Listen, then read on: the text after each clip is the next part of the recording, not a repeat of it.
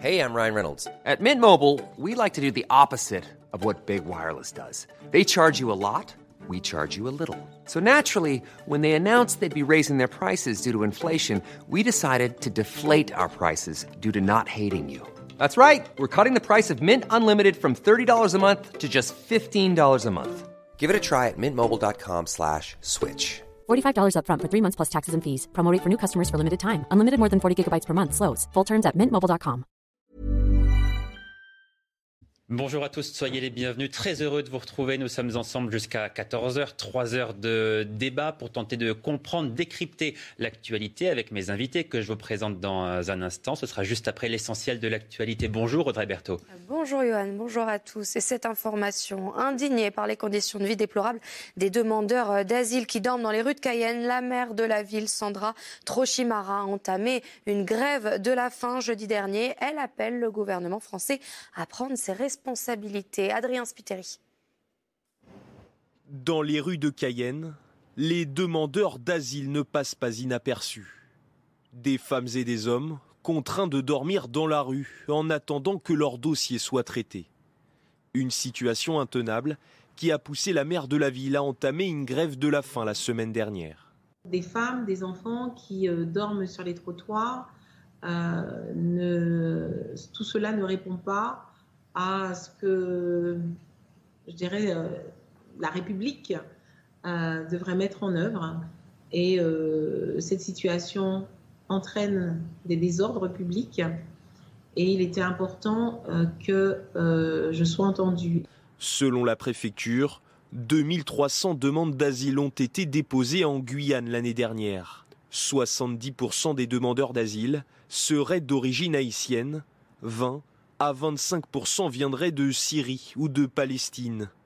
Aujourd'hui, la maire de Cayenne appelle le gouvernement à réagir. Nous n'avons pas euh, les infrastructures euh, pour donc euh, accueillir, accompagner, installer et tous ces migrants. De son côté, le préfet assure que plusieurs expulsions sont en cours de planification de l'énergie se réunissent aujourd'hui à Bruxelles pour discuter de la proposition de la Commission sur la réduction de 15% de la consommation de gaz sous huit mois. Pour la ministre de la Transition énergétique Agnès Pannier-Runacher, l'État français doit montrer l'exemple en matière de sobriété énergétique. Écoutez. Il s'agit de gérer notre électricité et euh, notre consommation de gaz de la manière la plus, euh, euh, comment dire, sécure possible, c'est-à-dire baisser les températures de chauffage là où nous ne respectons pas le 19 degrés de chauffage dans les bureaux, faire attention à l'utilisation de la climatisation, faire attention aux déplacements. La Première ministre est très claire sur le fait qu'elle attend que nous montrions aussi l'exemple vis-à-vis de tous les Français. L'État les administrations, les ministères, c'est des centaines de milliers d'emplois, c'est des millions de mètres carrés qui sont euh, chauffés, qui sont euh, occupés, et nous avons une responsabilité euh, dans la réduction de l'empreinte carbone de notre pays. Et le pape François a demandé pardon au peuple amérindien. En visite au Canada, il est revenu sur le mal commis pendant des décennies dans les pensionnats pour autochtones, une erreur dévastatrice selon lui. Ces paroles étaient euh, attendues depuis des années par ces peuples. Et tout de suite, c'est l'heure de votre chronique santé avec cette question comment avoir un joli bronzage? Brigitte Millot y répond avec Idéal Audition, spécialiste de la santé auditive accessible à tous. Idéal Audition, vous allez adorer tout entendre.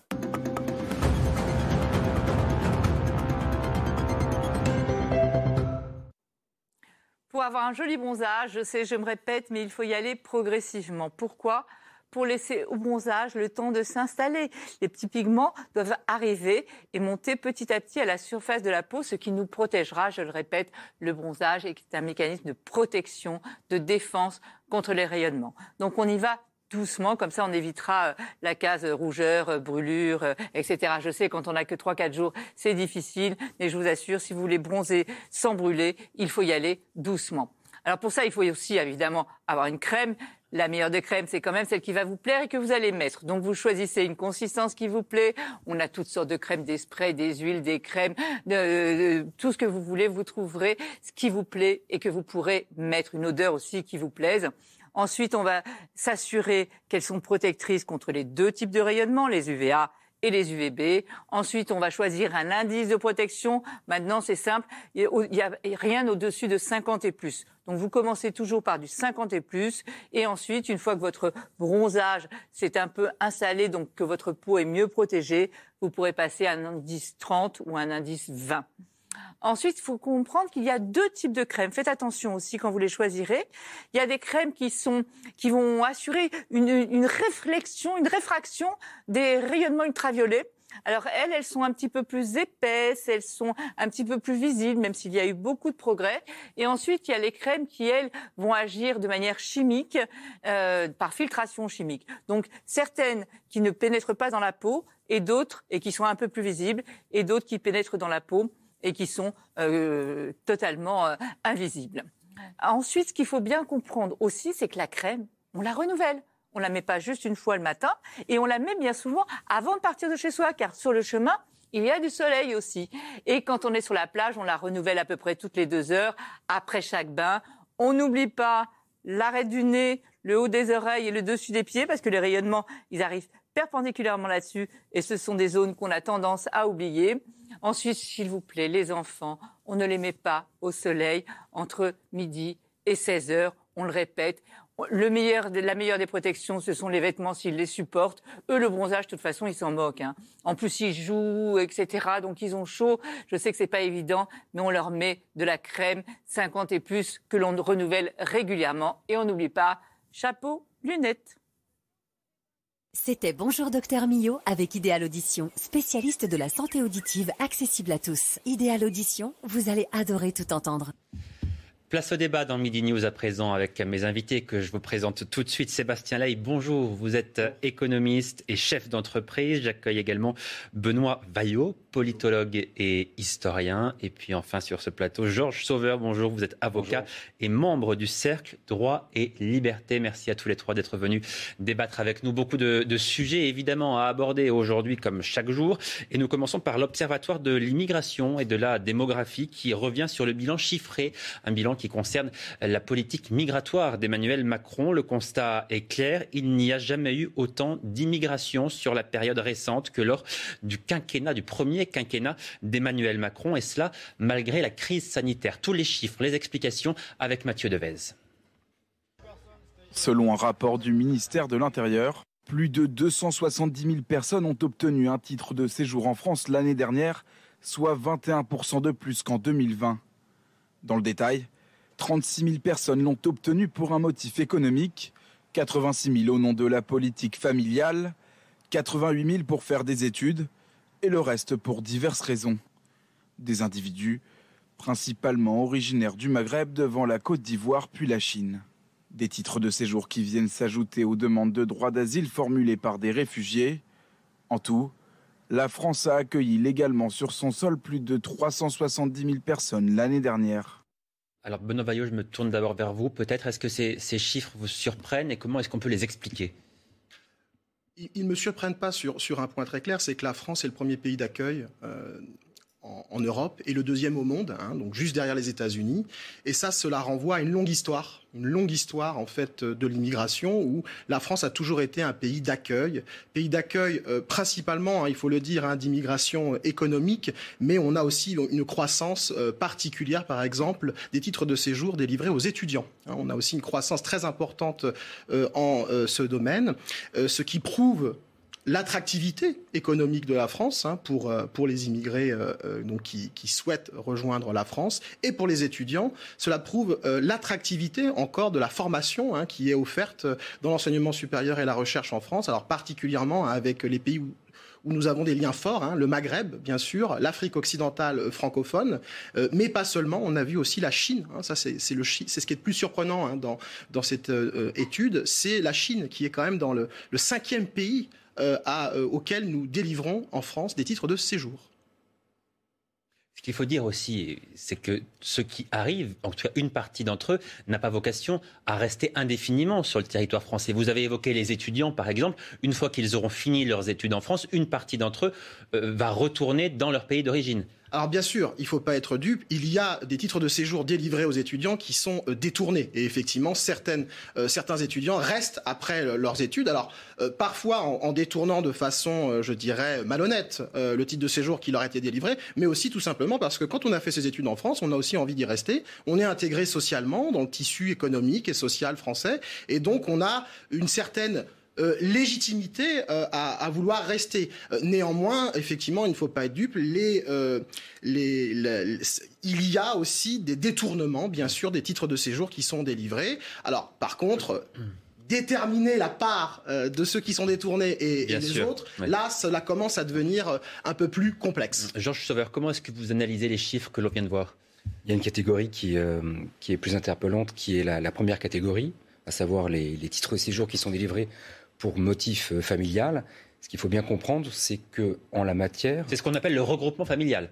Euh, notamment, principalement. principalement. C'est pas que le regroupement familial, c'est par exemple un conjoint de français, c'est aussi un motif familial.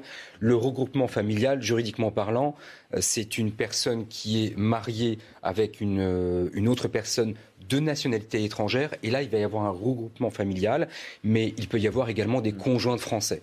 Dans les deux cas, c'est les motifs familiaux. Et dans les deux cas, c'est ça le plus important à comprendre, c'est que la préfecture, donc l'État français, n'a strictement aucune marge de manœuvre en matière de politique euh, d'immigration familiale. Pourquoi? Tout simplement parce que la France a accepté de déléguer une partie de sa souveraineté nationale à des instances internationales où elle, a tout simplement accepté euh, de convenir et de signer des protocoles internationaux ne serait-ce que la Convention européenne des droits de l'homme ou la Charte des droits fondamentaux en ayant intégré l'Union européenne. Pourquoi je vous parle de cela? C'est parce qu'en matière de, de politique d'immigration familiale, vous avez le fameux article 8 de la Convention européenne des droits de l'homme qui prévoit que toute personne a le droit à la protection euh, du respect de sa vie privée et familiale normale, dit le texte. Et la conséquence de cela, elle est simple, c'est que toute personne, à partir du moment où elle prouve qu'elle a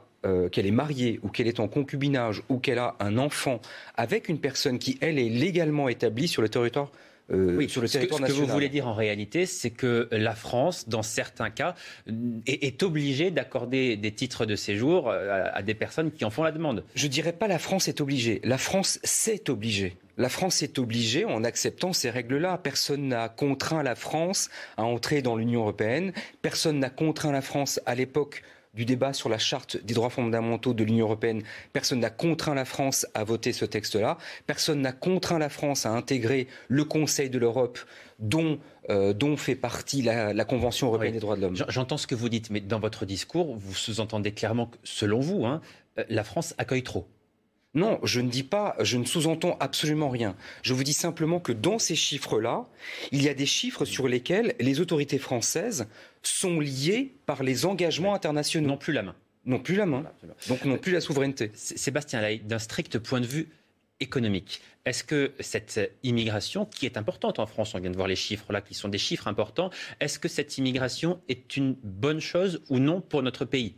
Alors d'abord, ce qui est intéressant, c'est de regarder les chiffres au-delà de l'an dernier, parce que l'an dernier, ça a été une année un peu particulière avec la crise sanitaire. On a moins expulsé, il y a moins de demandes d'asile du, du fait on, on a vu que sous le quinquennat d'Emmanuel Macron, donc 2017-2022, l'immigration avait été très importante. Exactement, c'est plus d'un million de personnes. On sait pas un million deux cent mille exactement. On ne sait pas combien de ces personnes vont rester en France. Il faut quand même partir du chiffre du début, qui est dans la société française, au début du quinquennat, il y avait 7 millions de personnes d'origine étrangère. Donc même s'il n'y a qu'une certaine proportion de ces 1 million de personnes qui restent, ça veut dire que sur le quinquennat Macron et plus encore sous le quinquennat Hollande, on a eu un changement de la physionomie de la société française au cours des dix dernières années. On ne peut pas le nier. L'immigration économique, c'est un fait, ça a pu être un avantage pour certains pays historiquement comme les États-Unis, mais je voudrais rappeler quand même en France, cette immigration économique par rapport aux pays anglo-saxons, elle est marginale. On a rappelé les chiffres, notre immigration, c'est avant tout du regroupement familial, et puis les demandes d'asile qui est peut-être la partie d'immigration où on a le plus de scandales, des origines qui choquent un petit peu les Français. L'immigration économique, il n'y a pas d'attractivité particulière dans la France.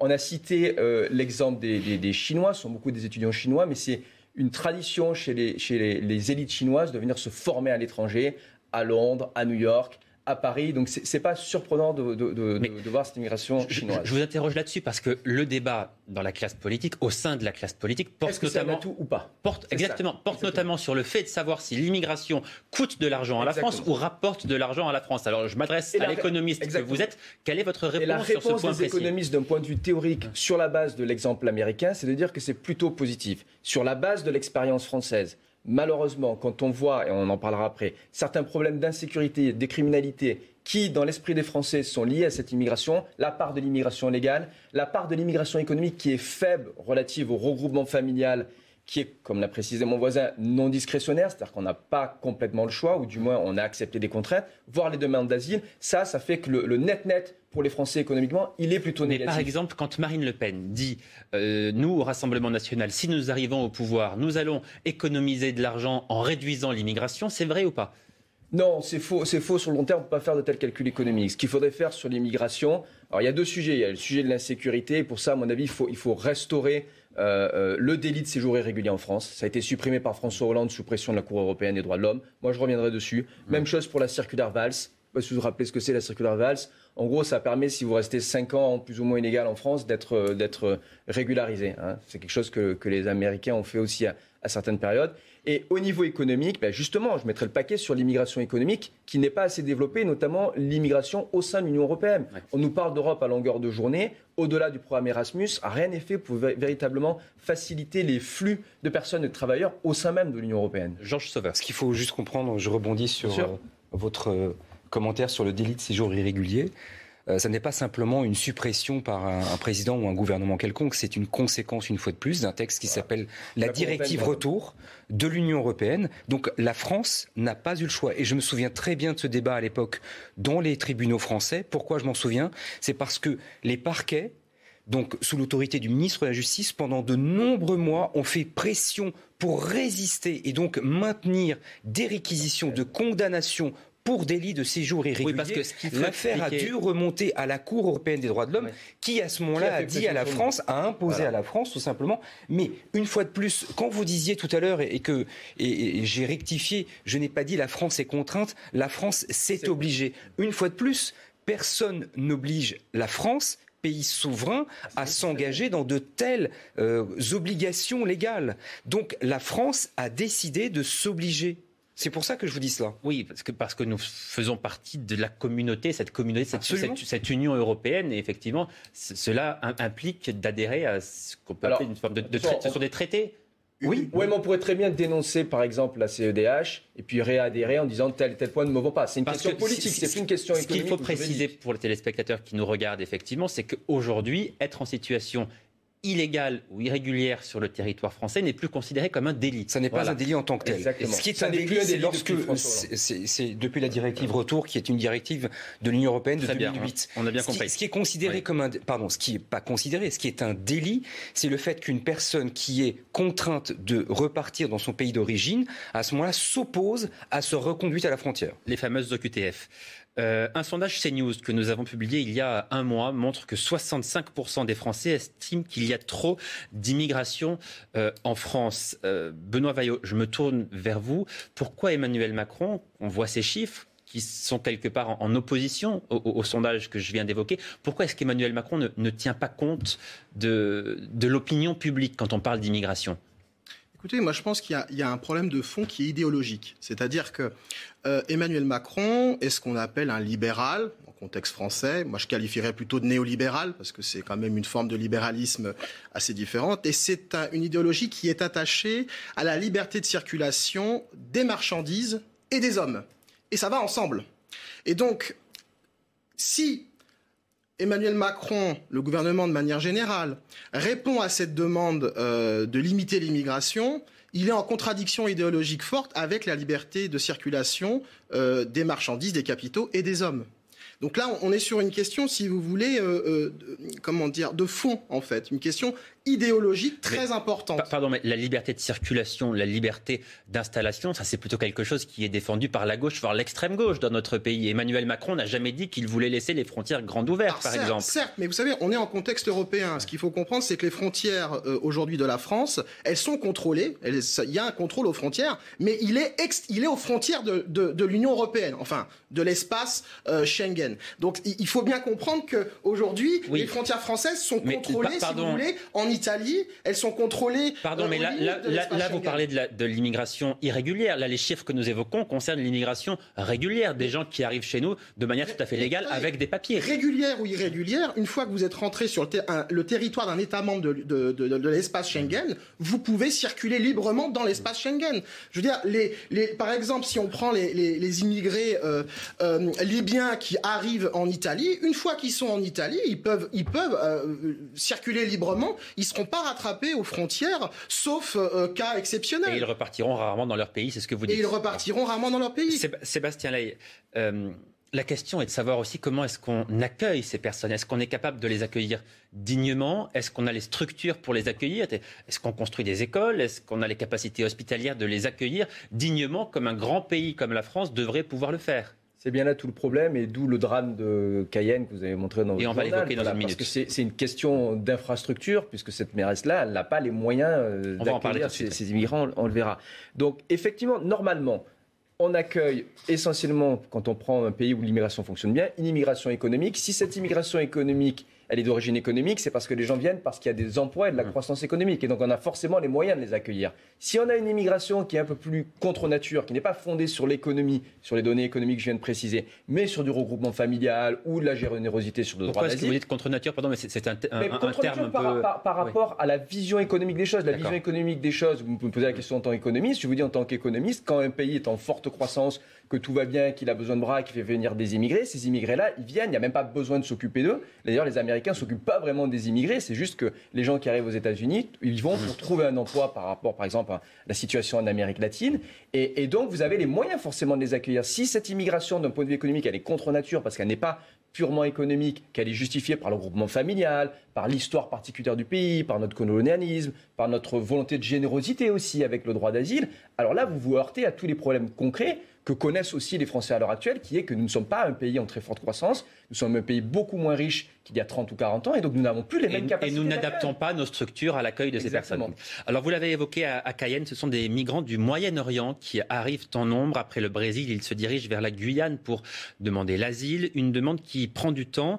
Alors nombreux sont ceux à, à dormir dans la rue, par exemple. Un problème qui a poussé la maire de Cayenne à commencer une grève de la faim la semaine dernière, une grève qui est aujourd'hui terminée, mais qui avait pour but de tirer le signal d'alarme. Adrien Spiteri. Dans les rues de Cayenne, les demandeurs d'asile ne passent pas inaperçus. Des femmes et des hommes contraints de dormir dans la rue en attendant que leur dossier soit traité. Une situation intenable qui a poussé la maire de la ville à entamer une grève de la faim la semaine dernière. Des femmes, des enfants qui euh, dorment sur les trottoirs, euh, tout cela ne répond pas à ce que, je dirais, euh, la République euh, devrait mettre en œuvre. Et cette situation entraîne des désordres publics. Et il était important que je sois entendue. Selon la préfecture, 2300 demandes d'asile ont été déposées en Guyane l'année dernière. 70% des demandeurs d'asile seraient d'origine haïtienne, 20 à 25% viendraient de Syrie ou de Palestine. Aujourd'hui, la maire de Cayenne appelle le gouvernement à réagir. Nous n'avons pas euh, les infrastructures euh, pour donc euh, accueillir, accompagner, installer et tous ces migrants. De son côté, le préfet assure que plusieurs expulsions sont en cours de planification. Benoît Vaillot, là, on voit bien que le système d'asile ne fonctionne pas, très nettement. Est-ce que ça signifie, par exemple, il y avait des propositions pendant la campagne présidentielle pour éventuellement faire en sorte qu'on étudie les demandes d'asile dans le pays d'origine et non pas dans le pays d'accueil? Est-ce qu'il faut revoir cela? Alors que, que, la politique d'asile française ne fonctionne pas, ça on peut en discuter de façon globale et nationale. Euh, Là, on voit en tout cas que le système de demande en lui-même ne fonctionne pas, à l'évidence. il y a un problème peut-être dans, dans, dans, les demandes, mais moi je, je pointerai tout de suite euh, un problème de moyens. Mmh. Il faut construire aussi euh, les infrastructures nécessaires. C'est ce, qu'on évoquait précisément. Là, là, nous sommes quand même dans un territoire particulier, pardon quand même de, de le souligner. Nous sommes en Guyane, territoire d'outre-mer, territoire qui est confronté à des difficultés très particulière et dont, quand même, je tiens à préciser, 35% de la population euh, en Guyane euh, est étrangère et euh, quelque chose comme 25% en situation irrégulière. On, on, est sur des chiffres extrêmement élevés et c'est une situation particulière qui est aggravée actuellement. Mais, mais il faut quand même remettre en contexte et, et, souligner la spécificité. J'entends bien ce que vous dites, mais il n'en reste pas moins que vous avez un certain nombre de nos compatriotes français qui subissent cette situation au quotidien. C'est le cas à Mayotte aussi, on pourrait évoquer Mayotte. là, là, on parle effectivement de, de, Cayenne. On est confronté à un problème et, la mère qui ne sait plus quoi faire, qui est une mère de gauche, issue du Parti socialiste, hein, et qui lance un, un, un cri d'alarme, parce qu'elle dit je, je ne peux plus faire face et nous vivons une situation qui n'est plus acceptable. Nous vivons dans des conditions qui sont indignes. Il y a un manque de moyens de l'État. Il faut, il faut pointer le, le manque d'investissement en moyens et en hommes de l'État en particulier dans les territoires d'outre-mer. Parce qu'il y a une vraie question là, qui est une question d'ordre administrative et politique, c'est la place de l'État en outre-mer. On a entendu euh, pendant la campagne présidentielle, hein, euh, la France insoumise avait dragué euh, les autonomistes, par exemple, en, Guyane, pour avoir quelques signatures pour Jean-Luc Mélenchon, pour qu'il puisse se présenter à, l'élection présidentielle. Jean-Luc Mélenchon a réalisé un gros score au premier tour de Il a réalisé un très gros score, effectivement, en Guyane, territoire quand même plutôt à gauche, hein, il, faut quand même, il faut quand même le dire. et là, il y a une question qui est d'ordre administratif et politique. Comment gérer cette situation? Et moi, je pointe très clairement le manque de moyens et le manque mmh. d'investissement de l'État. Alors, Il faut que l'État revienne dans les territoires d'outre-mer. Comment est-ce qu'on gère cette situation maintenant qu'on en est là? Comment est-ce qu'on gère cela? D'abord, ce que je voudrais noter, c'est que de plus en plus, le débat sur l'immigration, avant, c'était un petit peu une opposition presque entre, euh, je dirais, la partie de la, de la population française. La, entre les partisans et les opposants. Maintenant, on est dans une autre situation parce qu'on a même des gens, finalement, en difficulté eux-mêmes. C'est le cas ici à Cayenne euh, mais il y a eu le cas, je suis originaire de Marseille, à Marseille, il y a quelques semaines, il y a eu un problème dans des quartiers difficiles, les quartiers nord de Marseille, où les gens se plaignent maintenant des Nigérians en situation irrégulière qui squattent leur appartement. Donc vous voyez maintenant la question de l'immigration et des ratés de l'immigration, ça se retourne même et c'est même dénoncé par les populations immigrées elles-mêmes, mais celles qui sont arrivées il y a plusieurs décennies qui sont en voie d'intégration. Il y a toujours un débat en France, intégration, assimilation. Et ce sont même ces personnes-là qui demandent un meilleur contrôle de la politique de l'immigration en France. Oui, ce qu'on l'impression que donnent les images, en tout cas Georges Sauveur, que nous venons de voir, c'est que la France n'est plus en capacité, clairement, euh, d'accueillir dignement ceux qui en font la demande et d'absorber en quelque sorte cette immigration. Est-ce que, l'État français a la volonté, dans le domaine particulier que constitue la Guyane, d'intégrer ou d'assimiler? La vérité, c'est que la France se trouve sur le continent sud-américain pour des raisons à la fois euh, géostratégiques, notamment euh, euh, Ariane Espace évidemment, et également géopolitique parce que ça permet d'avoir un pied sur mmh. l'Amérique du Sud. Mais sur le plan du développement économique, je, crains de devoir rappeler notre nation à, son cynisme. Le développement économique de la Guyane, ça n'intéresse absolument personne. C'est la raison pour laquelle vous avez une mère qui est contrainte euh, qui en est réduite à faire une grève de la faim et qui en est réduite de faire un appel, de lancer un appel à la mobilisation de la République. Et pourtant, si nous ne réussissons pas ce développement économique, nous finirons par le payer parce que c'est quand même une zone où il y a possibilité d'émeutes, comme on l'a vu dans d'autres Absolument, vous avez raison de le dire. Benoît Vaillot. Oui, je veux rebondir quand même sur ce que dit Georges Sauveur, et je suis tout à fait d'accord avec vous. Il y, a, il, y a, il y a, un manque d'intérêt de l'État, de manière générale, aussi sur les, la, la, question de l'investissement économique dans les territoires d'outre-mer.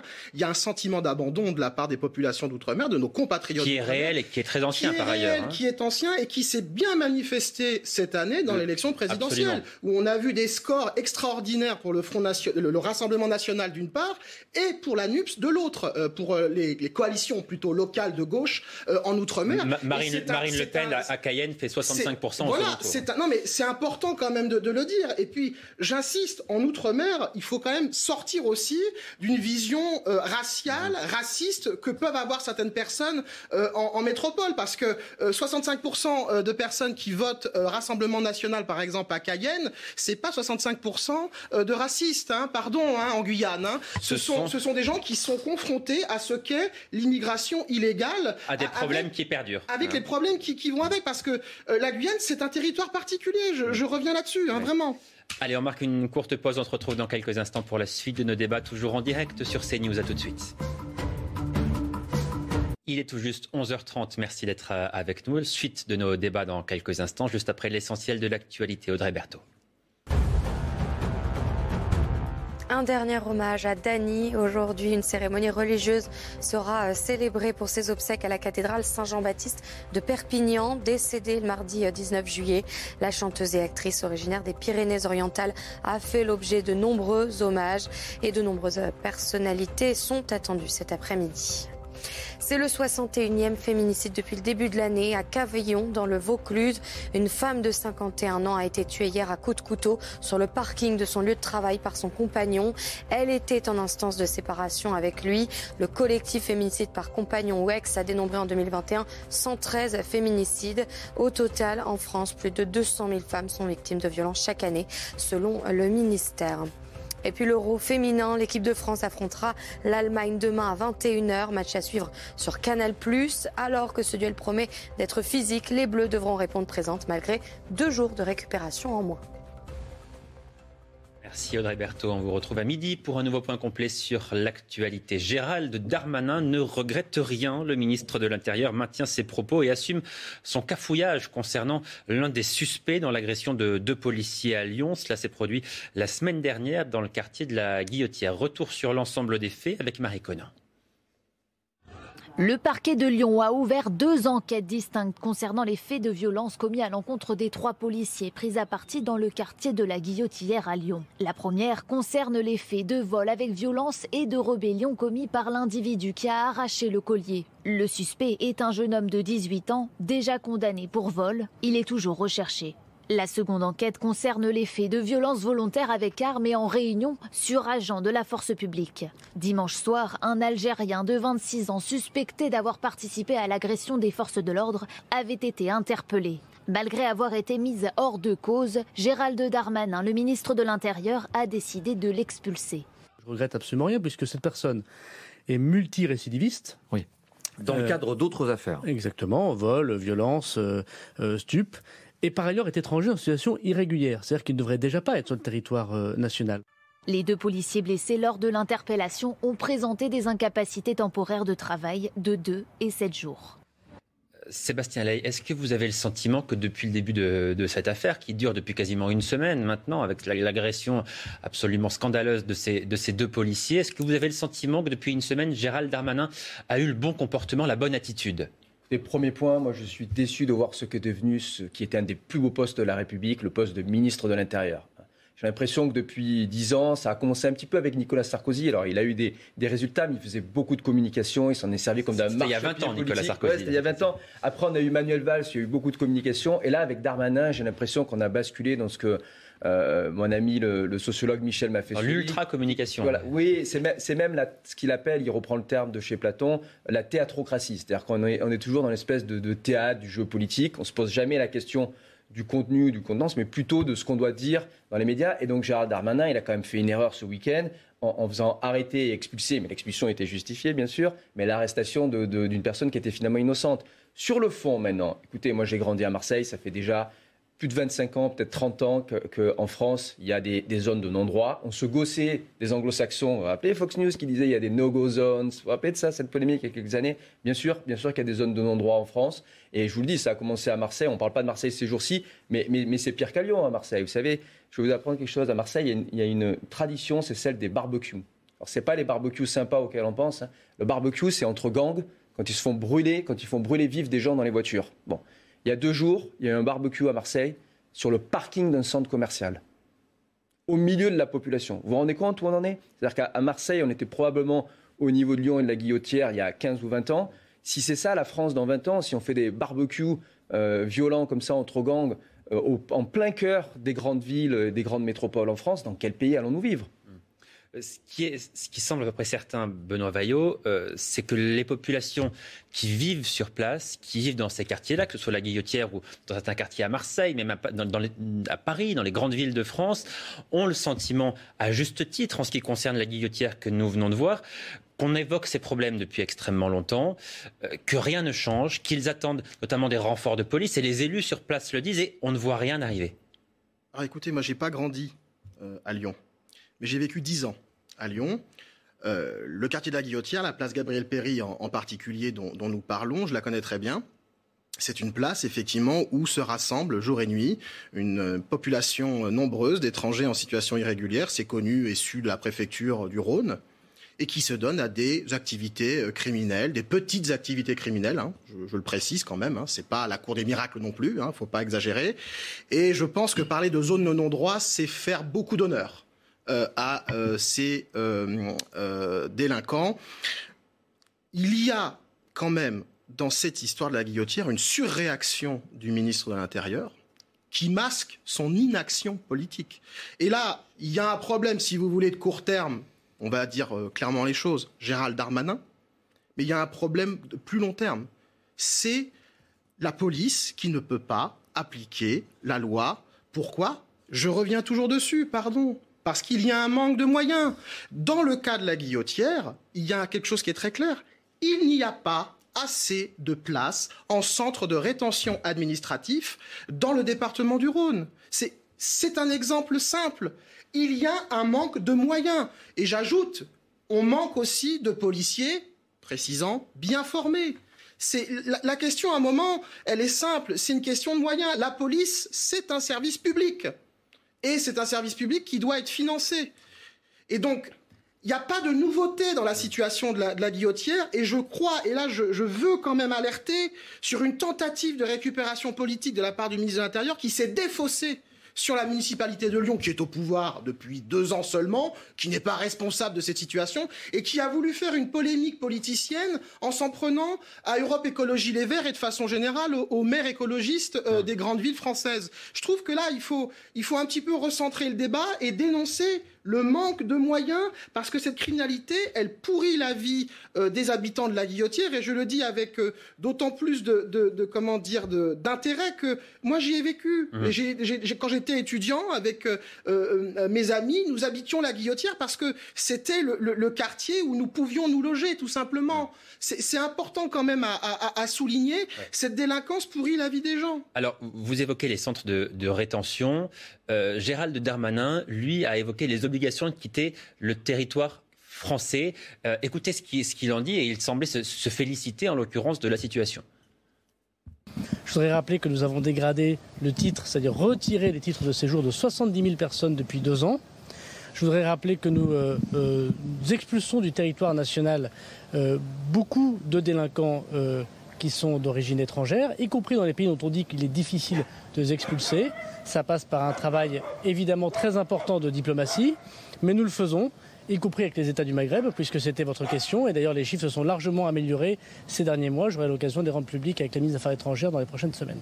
Bon, écoutez, Sébastien là, on entend Gérald Darmanin, euh, très clairement, il semble se féliciter de son bilan. Là, il n'y a, pas d'ambiguïté, il est content il répond pas au sujet de fond. Il y a, un sujet peut-être d'immigrés illégaux, il répond sur ça et sur les expulsions, mais le sujet c'est quand même bien la criminalité et pourquoi on a autant de criminalité, pourquoi on n'arrive pas à, y faire face. Dans quelques jours vont s'ouvrir les États généraux de la justice. On va rien apprendre avec ces États généraux de la justice parce que c'est fondé sur un rapport qui a déjà été envoyé le 8 juillet. On a tout dedans. ils, ont, ils ont commencé hier. les États généraux, hein. exactement, ils, sont, ils sont en train de commencer. Mais on, a déjà les conclusions parce que c'est dans un rapport du, 8 juillet qui a, été transmis. Euh, il manquerait 1500 magistrats. Les magistrats eux-mêmes demandent une simplification du code de procédure pénale, parce qu'on ne peut pas agir assez vite contre la plupart de ces criminels. On demande aussi à ce que les magistrats soient formés différemment, pas uniquement à la sortie de l'ENM, mais que certains aient pu être, par exemple, des professionnels du droit qui ont déjà été sur le terrain, qui savent un petit peu comment, comment gérer cette criminalité sur le terrain. Donc il y a énormément de choses à faire. Il y a des chantiers sur la justice qui doivent être lancés. Euh, c'est pas, euh, on, parle souvent de l'articulation entre la justice et, la police, mais c'est vrai que la police, finalement, même quand elle est motivée, et à supposer qu'elle soit motivée dans le cadre de ces zones les plus difficiles, mhm. et qu'elle soit bien rémunérée, encore faut-il que l'appareil judiciaire suive derrière et qu'on ait le code de procédure pénale pour faire face justement à ces zones de non-droit. Alors précisément, on, va écouter euh, Éric Dupont-Moretti qui s'est euh, exprimé et il parle du rapport entre la police et la justice. Ça rejoint ce que vous nous disiez à l'instant. Il faut que les deux institutions puissent travailler ensemble. Or, on sait qu'en ce moment, eh bien les relations entre les deux ne sont précisément pas euh, au, au beau fixe. Voilà ce que disait le garde des Sceaux. La police et la justice sont dans la même barque républicaine.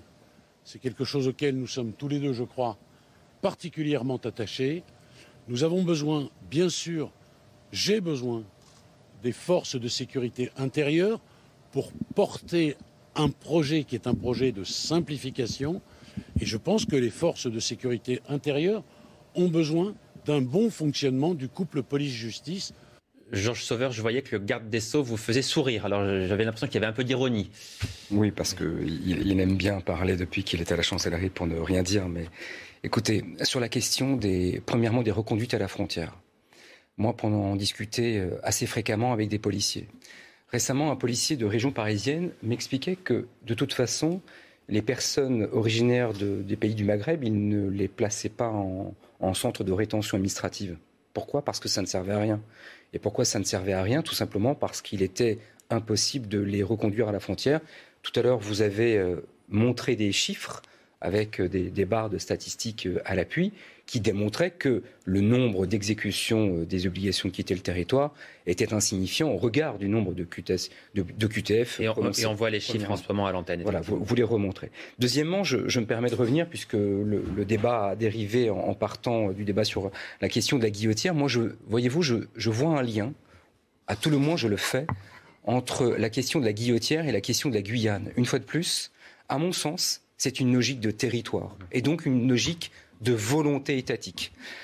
Qu'est-ce que nous apprenons quelques jours après cette agression des policiers? Nous apprenons que lundi dernier, une quarantaine de policiers se sont rendus, dans le cadre d'une opération de grande envergure, sur cette place pour procéder à des interpellations et des contrôles d'identité. Vous voyez bien que la différence entre le jour où une infraction est constatée, où les trois policiers interviennent, ils sont trois, et quelques jours plus tard, à ce moment-là, l'État, compte tenu de la réaction médiatique à l'agression des policiers, se dit il faut que nous montrions que nous existons encore. Bref, nous ne pouvons pas y aller à 3, nous avons besoin d'y aller à 40. Vous comprenez bien que le message qui est reconnu par l'État, c'est que l'État est absent de la guillotière, est appelant d'absent de la place. C'est précisément ce que disent les élus. Mais ils ont raison. Les élus de cet arrondissement de Lyon le, disent très clairement. Nous demandons des renforts, nous ne voyons rien arriver et rien ne change. Mais monsieur, ce n'est pas, ce n'est même pas un débat. Ce n'est pas un point de vue, c'est un fait. Les policiers, s'ils veulent marquer l'autorité de l'État, doivent y aller à 40 et non pas à 3. C'est aussi simple que cela. Benoît Bayo, est-ce que effectivement vous vouliez réagir tout à l'heure concernant les, OQTF Gérald Darmanin en, a parlé. C'est vrai que ça, ça, fait partie aussi des problèmes de, sécurité, les obligations de quitter le territoire français. Euh, en 2019, le gouvernement disait l'objectif à la fin du quinquennat, donc là, maintenant, en 2022, cette année, l'objectif, c'est que 100% des OQTF soient euh, euh, réalisé. On, est, on, est, aujourd'hui entre 10 et 20 Là, pardon, c'est risible. Là, pardon, pardon, c'est risible. Non, mais c'était l'objectif du gouvernement. l'objectif était risible parce qu'il n'y a que 10 euh, des obligations à quitter le territoire français qui sont appliquées et il faut les expliquer. Il faut expliquer pourquoi. Il y a deux raisons principales. Je reviens dessus. Il y a un manque de moyens pour euh, même d'infrastructures. C'est-à-dire, il y a un manque de place dans les centres de rétention administratifs. Mais au-delà de ça, et je rebondis sur ce que disait Georges Sauveur. Il y a la question des laisser passer. Il y a aussi un problème. Il y a aussi un problème avec les pays. Euh, comment, euh, donc, comment, avec les, enfin, comment dire, avec les pays. les pays d'origine. D'origine, parce qu'ils ils refusent de récupérer leurs ressortissants. C'est aussi ça, c'est-à-dire que, euh, par exemple, le gouvernement euh, algérien, on le sait, refuse de récupérer euh, ses ressortissants en situation irrégulière en France et parfois même condamnés. Donc il faut, il faut faire attention. Et ensuite, le couple justice-police dont parlait Éric Dupont-Moretti, là aussi, il faut, faut pas semer la confusion dans l'esprit des Français. L'obligation de quitter le territoire français, c'est une mesure administrative. C'est une mesure qui est prise par le préfet ou qui est prise par le ministre de l'Intérieur. Ça n'a rien à voir, en fait, avec l'éventuelle peine qui peut peut être prononcé euh, envers euh, les étrangers en situation irrégulière. Et c'est pour ça qu'on a eu une confusion avec l'intervention de Gérald Darmanin qui dit qu'on bon, on a appréhendé un individu, on va le condamner. De, quel droit, en fait, le ministre de l'Intérieur peut parler d'une condamnation Et ensuite, on va l'expulser. Et les gens, ensuite, on se rend compte qu'il n'a rien à voir dans cette, dans cette histoire, cet étranger en situation régulière, qui n'a rien à voir avec le, le lynchage à la guillotière. Et il dit quand même qu'on va l'expulser. Et les gens se disent de, de bonne foi, mais alors il est innocent.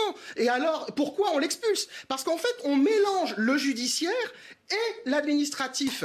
Euh, je veux dire, hormis l'interdiction judiciaire du territoire français, qui est une peine complémentaire qui peut être prononcée par le juge, c'est une décision administrative d'expulser quelqu'un du territoire. Et il faudrait aussi faire un peu de pédagogie pour éviter la surenchère sécuritaire qui n'aide vraiment pas et une énième réforme du code de procédure pénale dont nous n'avons pas besoin vous dites les pays d'origine, notamment l'Algérie, ne veulent pas reprendre leurs ressortissants qui sont condamnés en, France. Est-ce que c'est toujours aussi vrai aujourd'hui qu'il y a un an ou est-ce que les choses ont quand même un peu évolué de ce point de vue-là?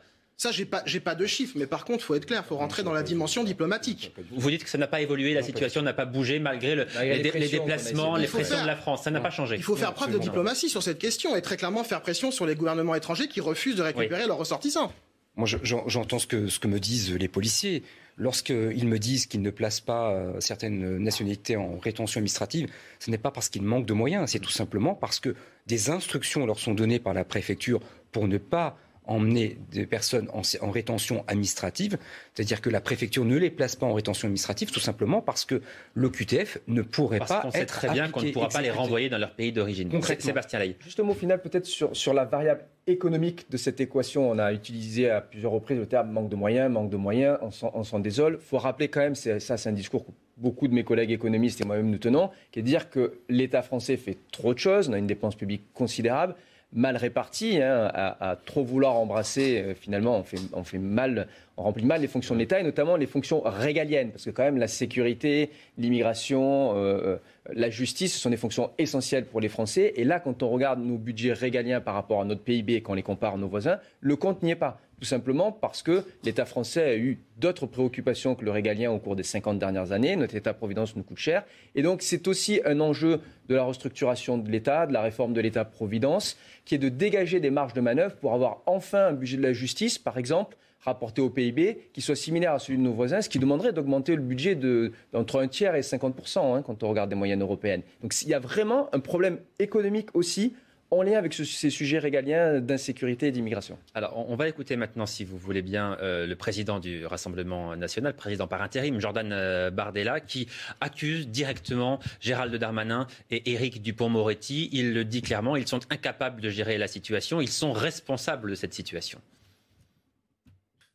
Je pense que euh, la sécurité et l'immigration sont hors de contrôle aujourd'hui en France et que nous sommes en train d'ouvrir un débat euh, sous les, les chouineries de la gauche et de l'extrême gauche parce que le ministre de l'Intérieur s'apprête à expulser un clandestin. 90% des obligations de quitter le territoire français ne sont pas exécutées. Donc aujourd'hui, en France, tout le monde rentre dans notre pays, mais personne ne sort. La France est livrée à un chaos sécuritaire et migratoire qui est devenu aujourd'hui hors de contrôle. Et les responsables de cette violence, le responsable aujourd'hui de ce désordre, c'est messieurs Darmanin et Dupont-Moretti qui ne tiennent absolument plus rien.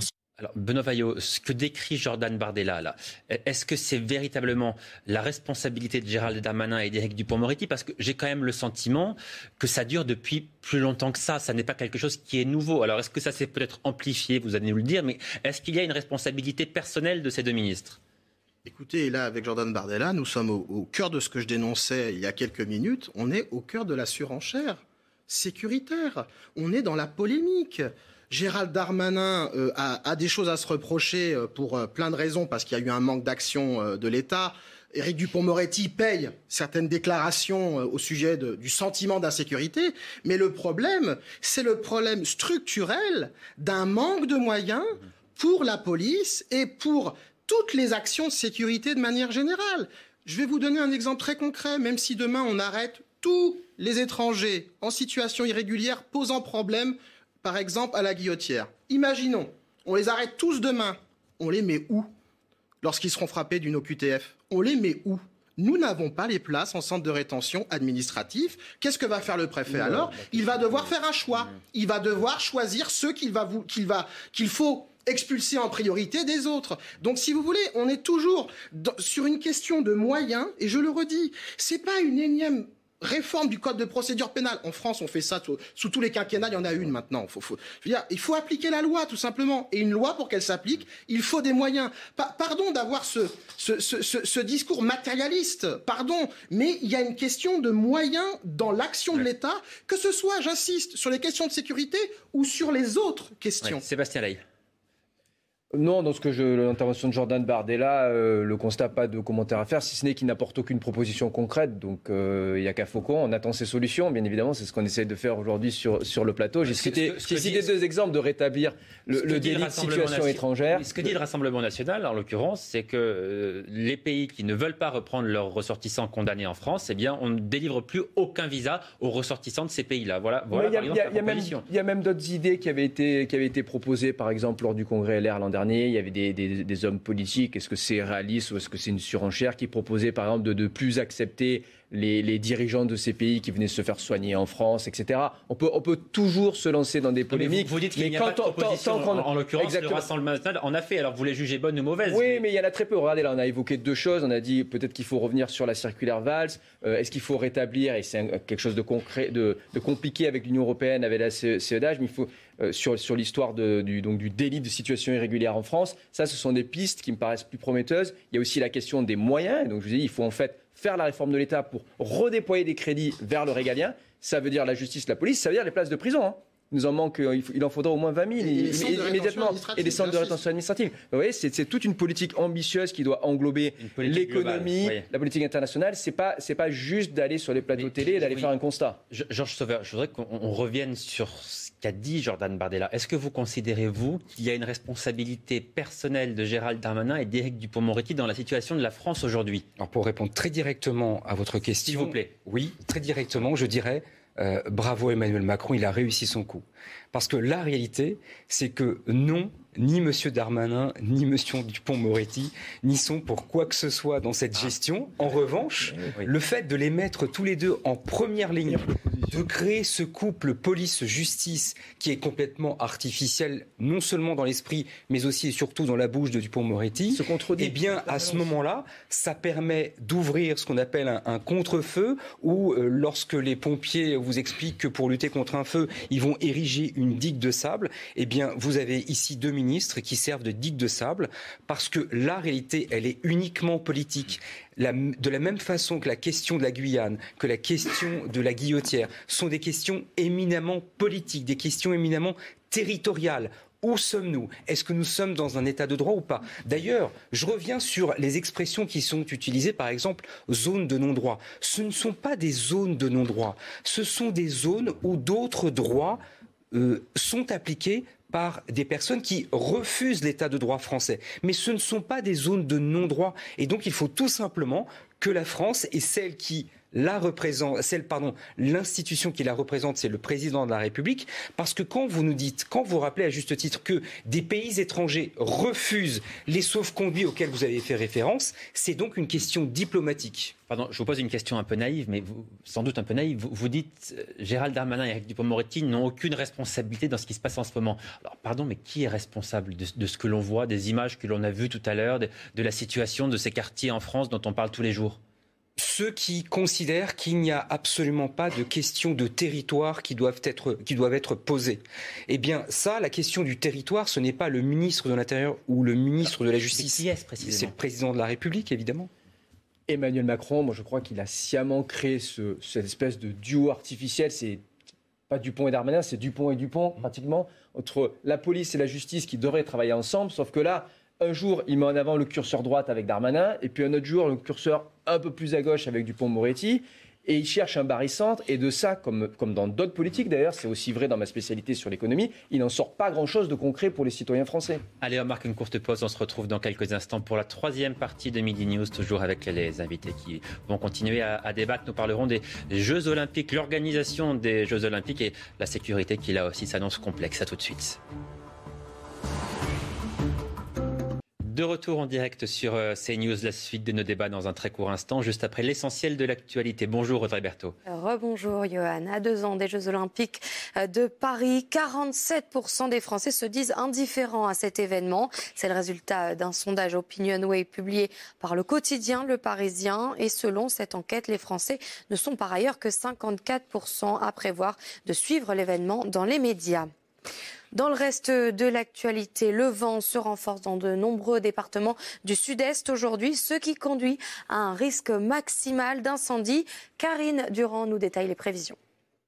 Si la situation s'améliore nettement du côté du sud-ouest avec euh, moins de vent en prévision, notamment du côté euh, de la Gironde, c'est vraiment au sud-est qu'il faut faire très attention aujourd'hui avec des conditions d'alerte de niveau extrême euh, sur l'ensemble des massifs forestiers du sud-est avec beaucoup de vent, du Mistral, de la Tramontane jusqu'à 70 voire 80 km à l'heure aujourd'hui, mais également du vent d'ouest sur le Var jusqu'à 70 km à l'heure et le Libeccio, euh, ce vent qui souffle sur la Corse jusqu'à 70 voire 80 km à l'heure également. En plus, ce sont des vents secs qui vont encore plus assécher la végétation, sachant que sur certaines zones, comme sur euh, les Bouches du Rhône, il n'a pas plu une seule goutte euh, depuis le début du mois de juillet. Donc situation vraiment à haut risque. Euh, ça devrait se calmer, hein, ces vents, au cours de la journée de jeudi. Mais attention, il pourrait reprendre à nouveau au cours du week-end. Ce week-end qui s'annonce en plus très chaud en prévision. Et par conséquent, eh bien, beaucoup de massifs forestiers du sud-est sont aujourd'hui et demain fermés au public. Le projet de loi sanitaire, députés et sénateurs semblent avoir trouvé un accord hier sur une nouvelle version du texte. Elle prévoit la fin des mesures d'exception contre la Covid comme le confinement, le couvre-feu ou encore le pass sanitaire. En revanche, elle laisse la possibilité de remettre des tests aux frontières. Et votre chronique sport à présent, ouvrons grand les Jeux, c'est le slogan des Jeux Olympiques 2024. Il a été dévoilé hier par les organisateurs et sera le même pour les Jeux paralympiques. Les explications de Xavier Delagosi. Regardez votre programme avec Sector, montre connectée pour hommes. Sector, no limits.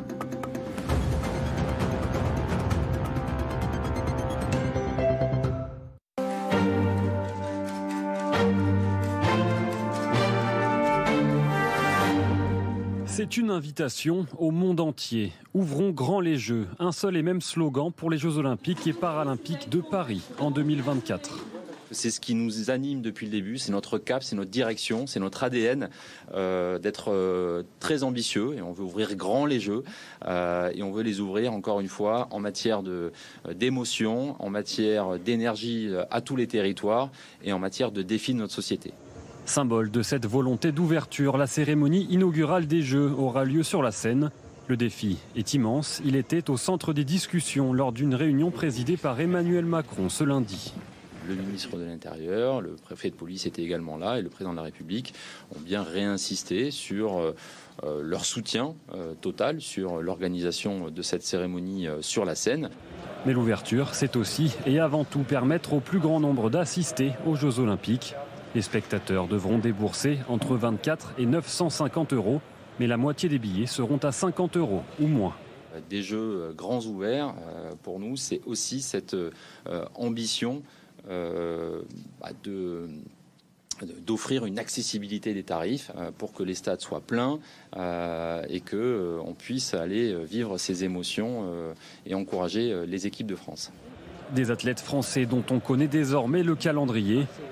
Le rêve de doubler pour Clarisse Agbenienou le 30 juillet, peut-être le quatrième sacre de Teddy Riner le 2 août, la fin du décathlon de Kevin Mayer deux jours après, la finale du basket homme le 10 août ou encore celle du handball le lendemain. Les billets seront en vente dès février 2023.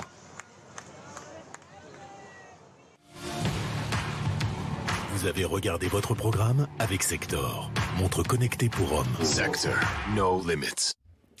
De retour en direct sur CNews. Merci beaucoup d'être avec nous. Troisième partie de Midi News et nous allons aborder à présent la question de l'organisation des Jeux Olympiques. Vous le savez peut-être, une réunion avait lieu hier à l'Élysée concernant cette organisation. Justement, les problèmes liés à la sécurité apparaissent d'ores et déjà nombreux. Le recours aux agents de sécurité privée est l'une des pistes envisagées par le gouvernement. Les explications, Marie Conan. Sans eux, aucun événement sportif ne pourrait être tenu. Pour les Jeux olympiques de Paris, ce sont 17 000 agents de sécurité qui seront nécessaires pour veiller à la sécurité des sites. Un chiffre jugé inatteignable par les acteurs du secteur. En cause, le manque de formation et de délivrance de titres de séjour. Alors, sur le titre de séjour, non, il n'y aura, pas de, changement. Le ministre de l'Intérieur a été très clair là-dessus. Euh, ce sur quoi la transformation va avoir lieu, c'est déjà la réforme de la formation professionnelle en sécurité. Euh, c'est-à-dire qu'aujourd'hui, pour pouvoir devenir agent de sécurité, vous êtes obligé de faire une formation de cinq semaines en continu, en présentiel, dans un cycle collectif. Euh, nous avons demandé euh, au pouvoir public la possibilité de pouvoir avoir recours au distanciel. 33 000 formations seraient ainsi prises en charge par l'État pour un coût total estimé à 9 millions d'euros. Il s'agira également d'améliorer l'attractivité de ce métier à l'image trop souvent négative selon ce professionnel. L'autre, l'autre, levier d'attractivité, c'est d'abord et avant tout de promouvoir nos métiers, puisqu'aujourd'hui, quelqu'un qui rentrera dans un métier de sécurité pourrait avoir un parcours de carrière total et complet, c'est-à-dire commencer par exemple comme agent de sécurité et finir euh, sur des postes d'encadrement intermédiaire et de management. Si ces 17 000 agents privés ne sont pas recrutés d'ici deux ans, l'État s'est engagé à mettre à disposition du personnel militaire. Georges Sauveur, 17 000 agents de sécurité nécessaires pour organiser ces, Jeux olympiques. On comprend déjà que ça va être compliqué. Oui, mais ce qui est incroyable, c'est le lien qui est effectué entre l'immigration, euh, l'appel euh, euh, aux personnes étrangères venant de pays étrangers et euh, la question des agents de sécurité. C'est-à-dire qu'ils ont intégré le fait qu'il serait impossible de trouver sur le territoire national des personnes, peu importe leur, nationalité d'ailleurs, ce n'est pas une question de nationalité. C'est-à-dire qu'ils ont intégré le fait qu'il serait impossible de trouver en France des personnes pour occuper des postes d'agents de sécurité. Je trouve que cette annonce comme ça de démission, alors même qu'on parle de, jeu grand ouvert, euh, eh bien, je trouve que cet appel à la démission est assez euh, sidérant. En revanche, sur euh, la manifestation qui est prévue, je trouverais que, pour le coup, cela serait à la hauteur de l'image que nous devrions tous nous faire de la France. Sébastien Ley on a de plus en plus, il faut quand même dire la vérité aux Français, un sujet économique avec ces JO. Hein. Les, les, JO, ça coûte 4 milliards d'euros, à peu près 2,5 en tout cas d'argent public. Et jusqu'à il y a encore une quinzaine d'années, quand on faisait des études économiques, on s'apercevait que ça rapportait plus au pays que ce que cela coûtait. Ça a été moins le cas sur les, derniers JO. Euh, il y a eu beaucoup de scandales financiers aussi. Il va quand même falloir se poser la question de se dire est-ce qu'il faut redimensionner tout en donnant une belle image de la France à l'étranger? Est-ce qu'il ne faut pas redimensionner un petit peu ces JO, pas que pour des questions de sécurité, mais aussi des raisons économiques On a une période où on a déjà des déficits considérables de l'inflation. Est-ce qu'on peut se permettre encore ce poste budgétaire-là? Hmm. 17 000 agents de sécurité et, on nous dit si on ne les trouve pas, on appellera l'armée. Mais ça, n'est pas le rôle de l'armée de faire ça. C'est extraordinaire comment cette question de la sécurité en dit extrêmement long sur l'état de l'État et sur l'état de la question de la sécurité en France. Mhm. C'est-à-dire que nous avons besoin de 17 000 agents. Tout État qui se respecte, qu'est-ce qu'il ferait? Il s'engagerait à former et à recruter des agents de police supplémentaires qui pourraient en plus ensuite être redispatchés sur le territoire français où nous savons qu'il y a des besoins criants, qu'est-ce qu'on nous dit? On nous dit que l'on va embaucher des agents de sécurité privés. Donc là, nous sommes en, plein dans l'externalisation néolibérale, euh, comment l'externalisation des activités de sécurité de l'État euh, à l'ère néolibérale. Et si nous ne les trouvons pas, nous allons mobiliser des gens qui ne sont pas là pour assurer des missions de police ou des missions de sécurité, c'est-à-dire les militaires. Militaires qui ont d'autres chats à fouetter. Je trouve que cette question, la sécurité, vraiment révèle l'état euh, je veux pas aller trop loin, mais, mais, je dirais de clochardisation quand même de l'État sur cette question. C'est assez grave, alors que nous voulons grand les jeux. Et, peut-être pas clochardisation encore, mais effondrement Certainement. Et en fait, on a simplement un État qui n'a pas les moyens de ses ambitions régaliennes à l'heure actuelle. Gérald Darmanin a évoqué ce matin la sécurisation de ces Jeux Olympiques. Évidemment, il est de son ressort d'assurer la sécurité des JO qui auront lieu à Paris dans deux ans. Écoutez ce que disait le ministre de l'Intérieur. Il y a trois types euh, de difficultés ou de menaces. Évidemment, une menace terroriste d'abord. Et euh, il y a la menace terroriste que nous connaissons euh, malheureusement sur notre sol. Et puis il y a la menace terroriste qui vient de l'air, notamment par la lutte anti-drone, qui désormais est une grande priorité du ministère de l'Intérieur. On connaît sur les théâtres d'opération des combats extérieurs des drones qui ont des charges explosives et qui vont sur la foule. Donc on se prémunit contre ça. Si j'ose dire, il faut désormais que le ciel soit aussi sûr que la terre. Il y a effectivement la lutte contre les mouvements de foule. Et il y a euh, à peu près 100 000 spectateurs qui seront sur les berges et puis euh, quelques centaines de milliers qui seront au-dessus de, ces berges. On, on, voit évidemment que les défis sont absolument colossaux, mais ce que dit Gérald Darmanin aussi, c'est qu'il va falloir mobiliser 11 000 policiers qui, par définition, quand ils seront mobilisés sur les Jeux Olympiques, ne seront pas mobilisés ailleurs dans les autres villes pour lutter contre la délinquance. Donc ça risque de poser aussi un certain nombre de problèmes dans les territoires français.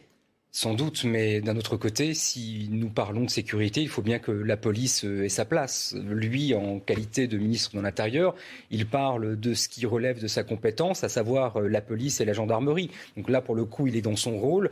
il est chargé de la sécurité, notamment de la sécurité de ses jeux, à supposer qu'il soit encore ministre dans deux ans.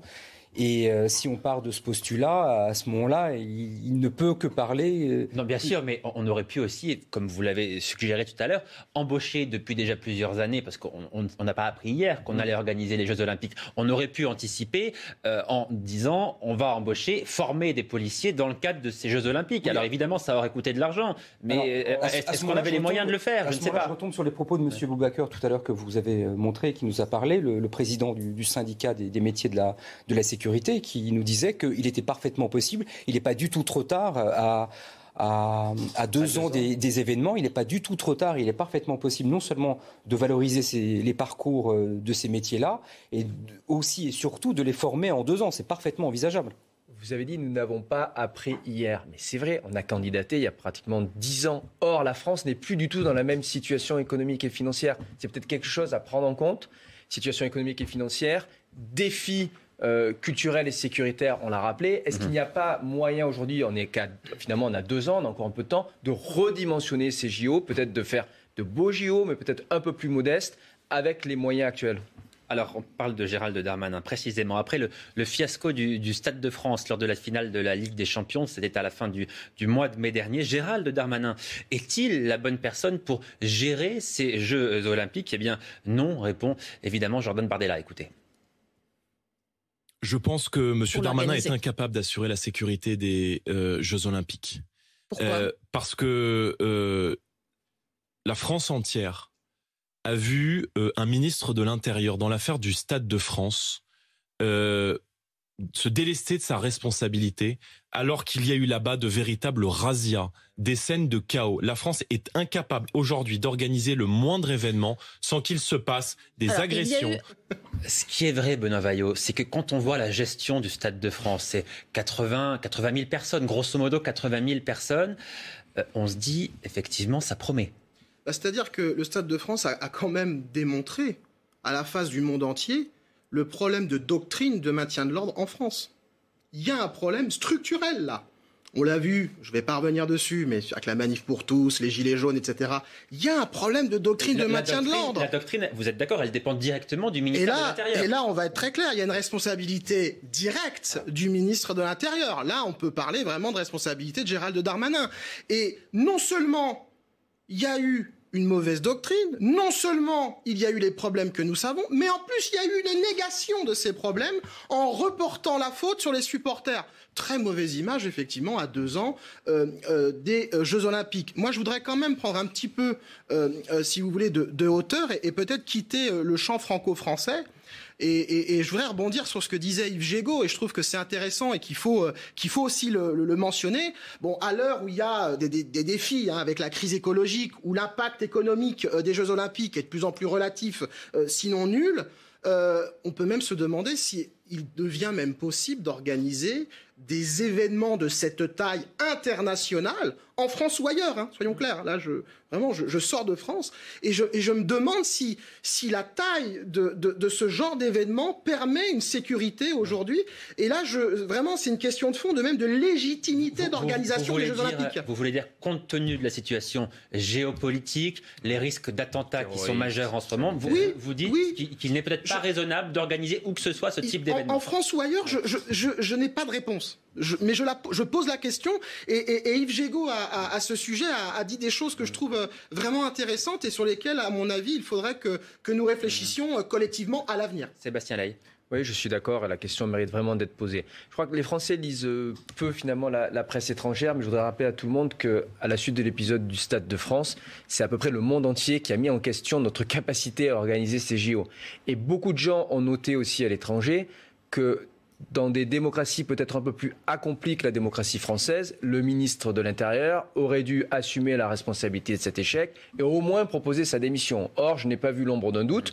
Donc la stratégie qui consiste à dire tout va bien Madame la Marquise, tout va bien se passer dans deux ans et on maintient le même format que celui qu'on a décidé il y a dix ans, euh, et on se pavane à cette occasion. Et c'est vrai que c'est une belle opportunité pour la France. Mais moi, je crains aussi les récupérations politiques. Je les vois venir. On voit très bien comment Emmanuel Macron a pu instrumentaliser ce type d'événement. J'ai très peur pour l'image de la France dans le monde et ce que ça va renvoyer aux Français qui n'en sont pas encore conscients. C'est vrai que c'est un défi à la démocratie. Je voudrais rebondir sur l'observation de, de M. Vaillot à l'instant.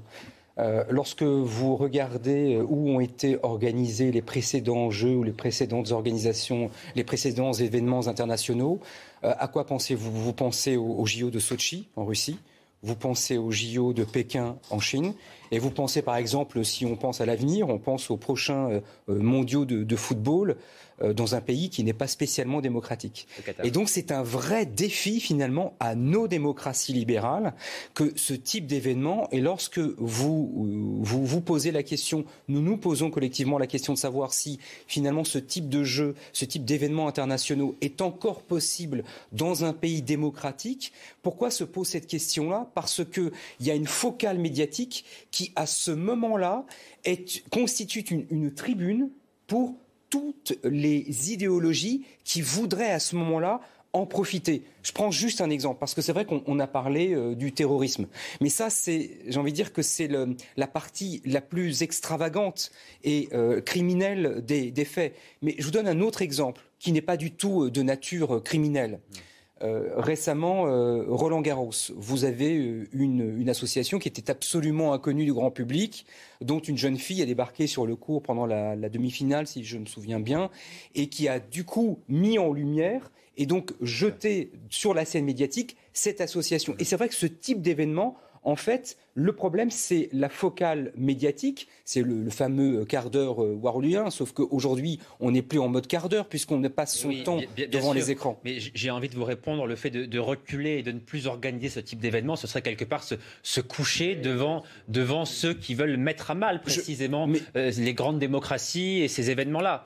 Hein je ne dis pas, attendez, je, excusez-moi, je, ne dis pas pour autant qu'il faut reculer. Je dis que cette question-là se pose à posée. Vous avez raison de le dire. À partir du moment où on prend en considération le fait que nous sommes des démocraties mhm. libérales, nous devons donc, c'est la conséquence, mmh. et c'est plutôt ma conclusion, mmh. nous devons assumer ce risque-là. Sébastien Layan, on, va, on va conclure avec vous. Il n'y a pas que la focale médiatique, il y a aussi la permissivité sécuritaire dans nos démocraties qui fait que c'est difficile à organiser. C'est sûr qu'en Chine, personne ne branche et vous n'allez pas aller voir des activistes ou des manifestants qui vont s'imposer de la sorte. Donc ça nous interroge aussi, nous, sur notre propre permissivité, la manière dont on traite les questions de sécurité. Une dernière question sur ce sujet avec vous. Vous l'avez abordé rapidement tout à l'heure. On voit que le budget de ces Jeux Olympiques mmh. est déjà en train de déraper un petit peu.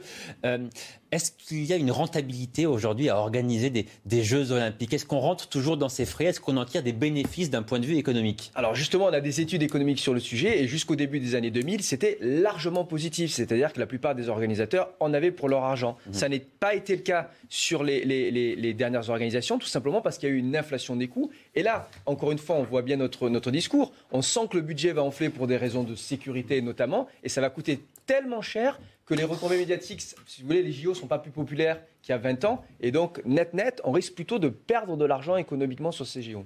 Eh ce sera le mot de la fin, pas très rassurant, hein, ceci dit, sur, ce dossier. Il nous reste quelques minutes pour évoquer euh, ce qui se passe en ce moment à, l'Assemblée euh, nationale. Vous le savez, les députés euh, étudient en ce moment le projet de loi de finances rectificatif. Il est à nouveau question donc du pouvoir d'achat lors de ces débats à l'Assemblée nationale. Des débats qui patinent, qui prennent du retard, puisque le texte aurait dû être voté hier soir tard dans la nuit. Ça n'a pas été le cas. le gouvernement accuse la France insoumise en particulier de faire de l'obstruction et Bruno Le Maire n'a pas caché son exaspération en plein milieu de la nuit. Écoutez. J'ai le sentiment que depuis euh, au moins euh, quelques minutes, peut-être quelques heures, nous ne travaillons plus au service de nos compatriotes. Nous faisons de la pure politique politicienne et nous assistons, et nous assistons, je le dis très calmement, à un vrai dévoiement du débat démocratique. Est-ce que vous avez le sentiment, les uns et les autres, alors je ne sais pas qui veut commencer, peut-être vous, que euh, la France insoumise, effectivement, est en train de faire de l'obstruction pour retarder l'adoption de ces textes? On est en train de s'étonner que l'opposition s'oppose. C'est quand même curieux en démocratie. L'opposition s'oppose. Bah, bien sûr, c'est la démocratie.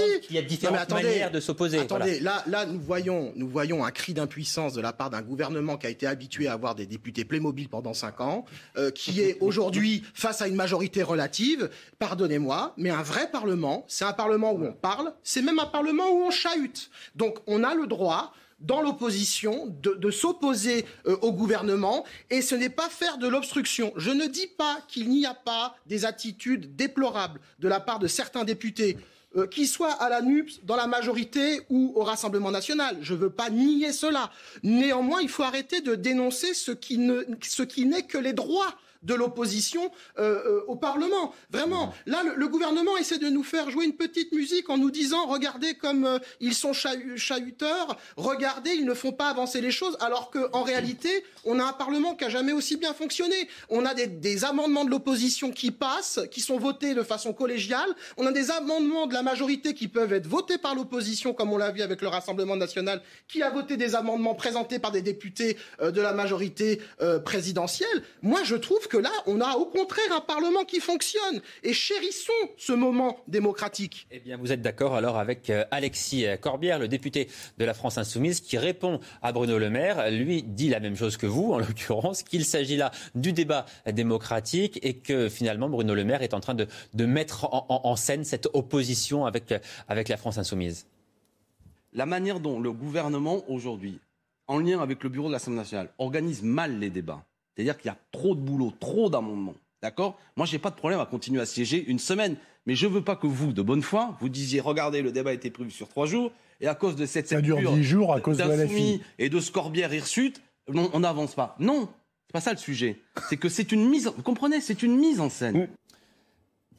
Il est vrai que les débats ne se passent pas très bien en ce moment à l'Assemblée nationale, quoi qu'on en dise. Effectivement, l'opposition est là pour s'opposer. C'est tout à fait sain dans une démocratie. Mais on voit que ça, patine quand même, on n'avance pas beaucoup. Ça ne se passe pas bien parce que sur le fond idéologique, la NUPES notamment est, complètement opposée à la REM ou aux autres groupes politiques, mais en réalité, on redécouvre quand même les vertus d'une vraie démocratie, du parlementarisme. C'est vrai que pendant cinq ans, le Parlement a été anesthésié. Mhm. Peut-être qu'il y a une volonté justement des parlementaires, et je les soutiens à ce niveau-là, de reprendre un petit peu la main sur l'exécutif. Il faut le rappeler aux Français, c'est ça, le débat, c'est quand même le cœur de la démocratie. Ça se passe comme ça chez nos voisins européens. Le cœur de la démocratie chez nos voisins européens, ça n'est pas l'exécutif, ce n'est pas un palais, le palais de l'Élysée, c'est quand même le Parlement et l'exécutif qui normalement émane du Parlement, ce qui n'est pas vraiment le cas dans, notre pays où on a essentiellement des, gouvernants, des gouvernements de technocrates qui sont en fait décidés par l'Élysée. Donc écoutez, peut-être que ça n'est pas une situation optimale, c'est probablement une situation transitoire avant, je l'espère,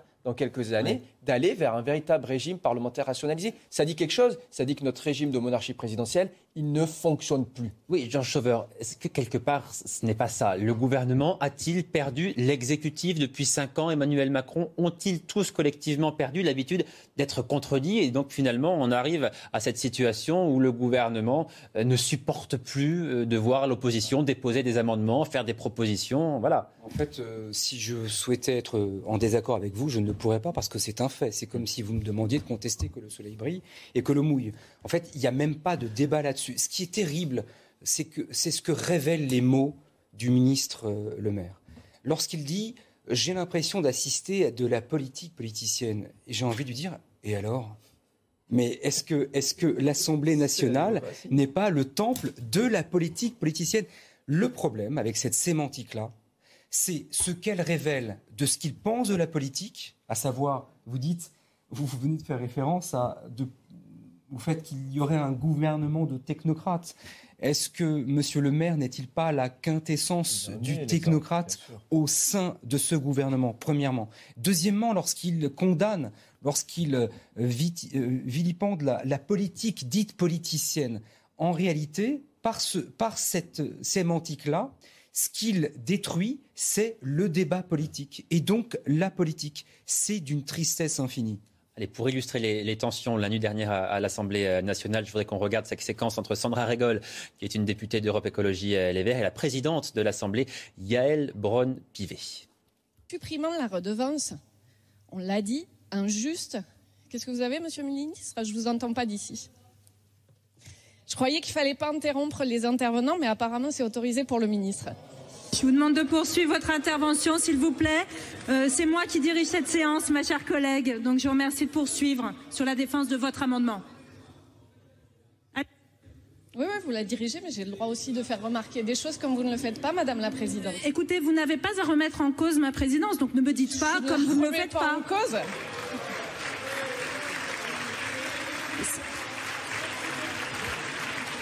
Amusant, c'est amusant, c'est amusant c'est amusant, on y reviendra plus tard, Madame la Présidente, mais je vais quand même continuer mon propos, bah, puisqu'apparemment, c'est pour ça qu'on vous a donné la parole, et Madame. le ministre, il semblerait que je n'ai pas le droit de m'exprimer, mais je vais quand même aller jusqu'au bout.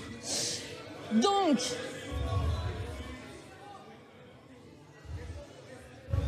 Bon. Non, non, mais je vais poursuivre. Mais... Ça va, tout le monde est défoulé, je peux y aller, merci. Bon, bah écoutez, votre temps est écoulé, ma chère collègue. Les deux minutes sont passées.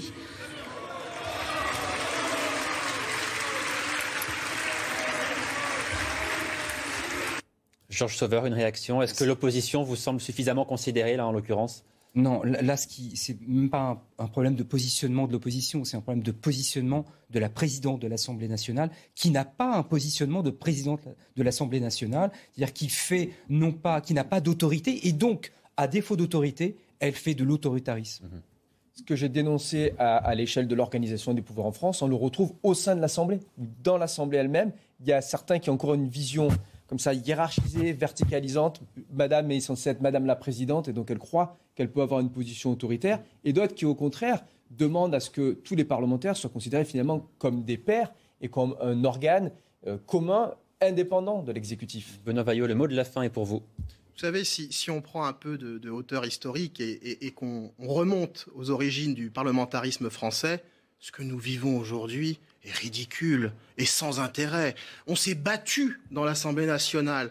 Euh, on s'est euh, provoqué en duel. Il y a même eu des attentats dans l'Assemblée nationale. Alors, ce que nous vivons aujourd'hui, si vous voulez. L'autoritarisme, en quelque sorte, de, de la présidence de, séance qui appartient à la majorité ne vous semble pas un peu dire, choquant, déplacé, malvenu Pour, être, très franc, elle n'agit pas en présidente de l'Assemblée nationale, elle agit, en, elle agit en présidente de parti et je trouve ça dommageable. Peut-être elle est nouvelle à l'exercice et qu'elle va pouvoir bientôt euh, se euh, recentrer. Et eh bien, présidente. Eh bien, merci beaucoup, messieurs. Merci à tous les trois d'être venus débattre euh, ce midi donc sur le plateau de Midi News. Vous restez avec nous. Dans un instant, cette émission continue avec de nouveaux invités que je vous présente dans quelques minutes, donc juste après une courte pause. À tout de suite. De retour en direct sur CNews. Merci d'être avec nous. Dans un instant, la suite de nos débats avec mes invités que je vais vous présenter juste après l'essentiel de l'actualité. Audrey Berthaud. À Marseille, deux hommes ont été tués par arme à feu cette nuit dans deux arrondissements du nord de la ville. Le premier, âgé de 30 ans, a été retrouvé vers 5h30 du matin dans les parties communes d'un immeuble atteint par sept balles. Il est décédé sur place. Deux heures plus tard, le corps d'un autre homme, également mortellement blessé par balle, a été découvert sur la voie publique. La police judiciaire a été saisie des deux affaires. Il n'y a jamais eu autant d'immigration que depuis l'arrivée d'Emmanuel Macron en 2017. C'est ce que révèle l'Observatoire de l'immigration et de la démographie. Au total, plus d'un million deux cent mille premiers titres de séjour ont été accordés entre 2017 et 2021 à des immigrés non européens. Et puis le ministre de la Santé, François Braun, a annoncé euh, l'ouverture d'un vaccinodrome contre la variole du singe à Paris. Il ouvrira demain à l'heure où des élus et associations dénoncent le manque de moyens pour freiner la flambée de la maladie. 1700 cas de variole du singe ont été recensés en France, dont plus de la moitié en Ile-de-France. Merci beaucoup Audrey. On vous retrouve dans une demi-heure pour un nouveau point complet sur euh, l'actualité. Place au débat euh, à présent. J'accueille mes invités. Bonjour Ludovic Toro. Vous êtes euh, médecin, maire UDI de Coubron. C'est en Seine-Saint-Denis. J'accueille également Lucas Jakubovic, journaliste politique, rédacteur en chef à Décideur Magazine. Et puis Xavier Leguet. Bonjour. Vous êtes journaliste. Merci à tous les trois d'être avec nous pour évoquer d'abord ces chiffres, effectivement, de l'Observatoire de l'immigration et de la démographie qui revient sur le bilan concernant la politique migratoire d'Emmanuel Macron. Le constat est clair, il n'y a jamais eu autant d'immigration sur la période récente que lors du dernier quinquennat entre 2017 et 2022, donc d'Emmanuel Macron, et cela malgré la crise sanitaire. Mathieu Devez. Selon un rapport du ministère de l'Intérieur, plus de 270 000 personnes ont obtenu un titre de séjour en France l'année dernière, soit 21% de plus qu'en 2020. Dans le détail, 36 000 personnes l'ont obtenu pour un motif économique, 86 000 au nom de la politique familiale, 88 000 pour faire des études et le reste pour diverses raisons. Des individus, principalement originaires du Maghreb devant la Côte d'Ivoire puis la Chine. Des titres de séjour qui viennent s'ajouter aux demandes de droit d'asile formulées par des réfugiés. En tout, la France a accueilli légalement sur son sol plus de 370 000 personnes l'année dernière. Ludovic Toro, d'abord, est-ce que ces chiffres vous euh, surprennent et comment est-ce que vous les expliquez? Bah, ils me surprennent parce que c'est pas ce qu'avait annoncé vraiment le président de la République hein, et les différents ministres qui sont succédés. Euh, c'est vrai que c'est un chiffre qui est, qui est parlant. Euh, le problème, accueillir des gens ne pose pas de problème, mais il faut leur donner du travail. C'est ça. C'est-à-dire qu'ils puissent travailler. Est-ce qu'aujourd'hui, toutes ces personnes ont trouvé un travail? C'est la question qu'il faut se poser. Et si le quinquennat précédent a battu un record, est-ce que celui actuel va encore battre un record? Dire, il faut voilà, venir parce qu'on est malheureux dans son, pays, dans son pays, ça me paraît normal, mais il faut aussi être heureux dans le pays où on va. Et est-ce que ces gens ont trouvé tous un travail? C'est la question que je pose aujourd'hui. Xavier Leguet, 1 200 000 entrées légales en 5 ans, donc entre 2017 et 2022. C'est un chiffre qui, effectivement, n'était pas attendu c'est un chiffre qui n'était pas attendu et c'est un chiffre qui est colossal puisque quand on le projette sur un temps un peu plus long, on ne sait pas jusqu'où ça peut aller. C'est-à-dire qu'on est à 1,2 million aujourd'hui, sur un prochain quinquennat, ce sera peut-être 2 millions, etc. Et puis tout ça, ça, ça s'accumule jusqu'à avoir des conséquences qui sont quand même très, très, très compliquées à gérer pour le pays d'accueil, à la fois pour les populations qui se déplacent, le Victor l'a très bien dit, et pour les, pour le pays d'accueil. C'est-à-dire qu'à un moment, qu'est-ce qu'on va faire de, ces flux de population en réalité? Qu'est-ce qu'on a à leur proposer? La colline du crack, euh, la, la, petite délinquance, le chouf, enfin, c'est, quel, est le, quel est le but, quel est le projet de tout ça? C'est-à-dire que les, pouvoirs publics qui promettaient quand même de mettre un, coup de frein à l'immigration et qui voulaient euh, régler ce problème qui dure depuis 30 ans en France n'ont absolument rien fait. Au contraire, ont aggravé la situation. Euh, Lucas Zakubovic, quand Xavier Leguet parle de l'immigration comme d'un problème, pour reprendre le terme que vous avez employé, vous êtes d'accord avec cela ou vous dites aussi qu'il y, a une immigration en France qui est souhaitable? Alors moi, si je me mets dans la peau d'un dirigeant euh, politique, c'est pas à moi de me dire si l'immigration est un apport ou pas. Il faut se mettre dans une démocratie, dans une démocratie pardon, à la place des citoyens. Aujourd'hui, on voit très bien depuis une dizaine d'années, et pratiquement tous les sondages le montrent, que la plupart des citoyens veulent moins d'immigration. Les pouvoirs publics disent on a compris votre message, on va prôner la fermeté des frontières, on va restreindre le nombre de visas. On voit que ce n'est pas le cas. Donc le problème, c'est pas de savoir si l'immigration c'est une bonne chose ou une mauvaise chose pour la France à ce stade. L'idée, c'est de se dire que finalement, les politiques qui sont mises en œuvre, que ce soit par la gauche ou par la droite, ne correspondent pas en fait au désir des Français. Et c'est ce qui me semble le plus préoccupant dans une démocratie. Oui, vous avez raison de soulever ce point précisément, puisqu'à l'évidence, le gouvernement ne semble pas avoir entendu le message des, Français. Je veux rappeler un sondage CNews que nous avons publié il y a un mois qui, montre que 65% des Français estiment qu'il y a trop d'immigration en France. 65% de Français sur trois donc estiment qu'il y a trop d'immigration. Ludovic Toro, pourquoi est-ce qu'Emmanuel Macron ne tient pas compte alors de l'opinion publique?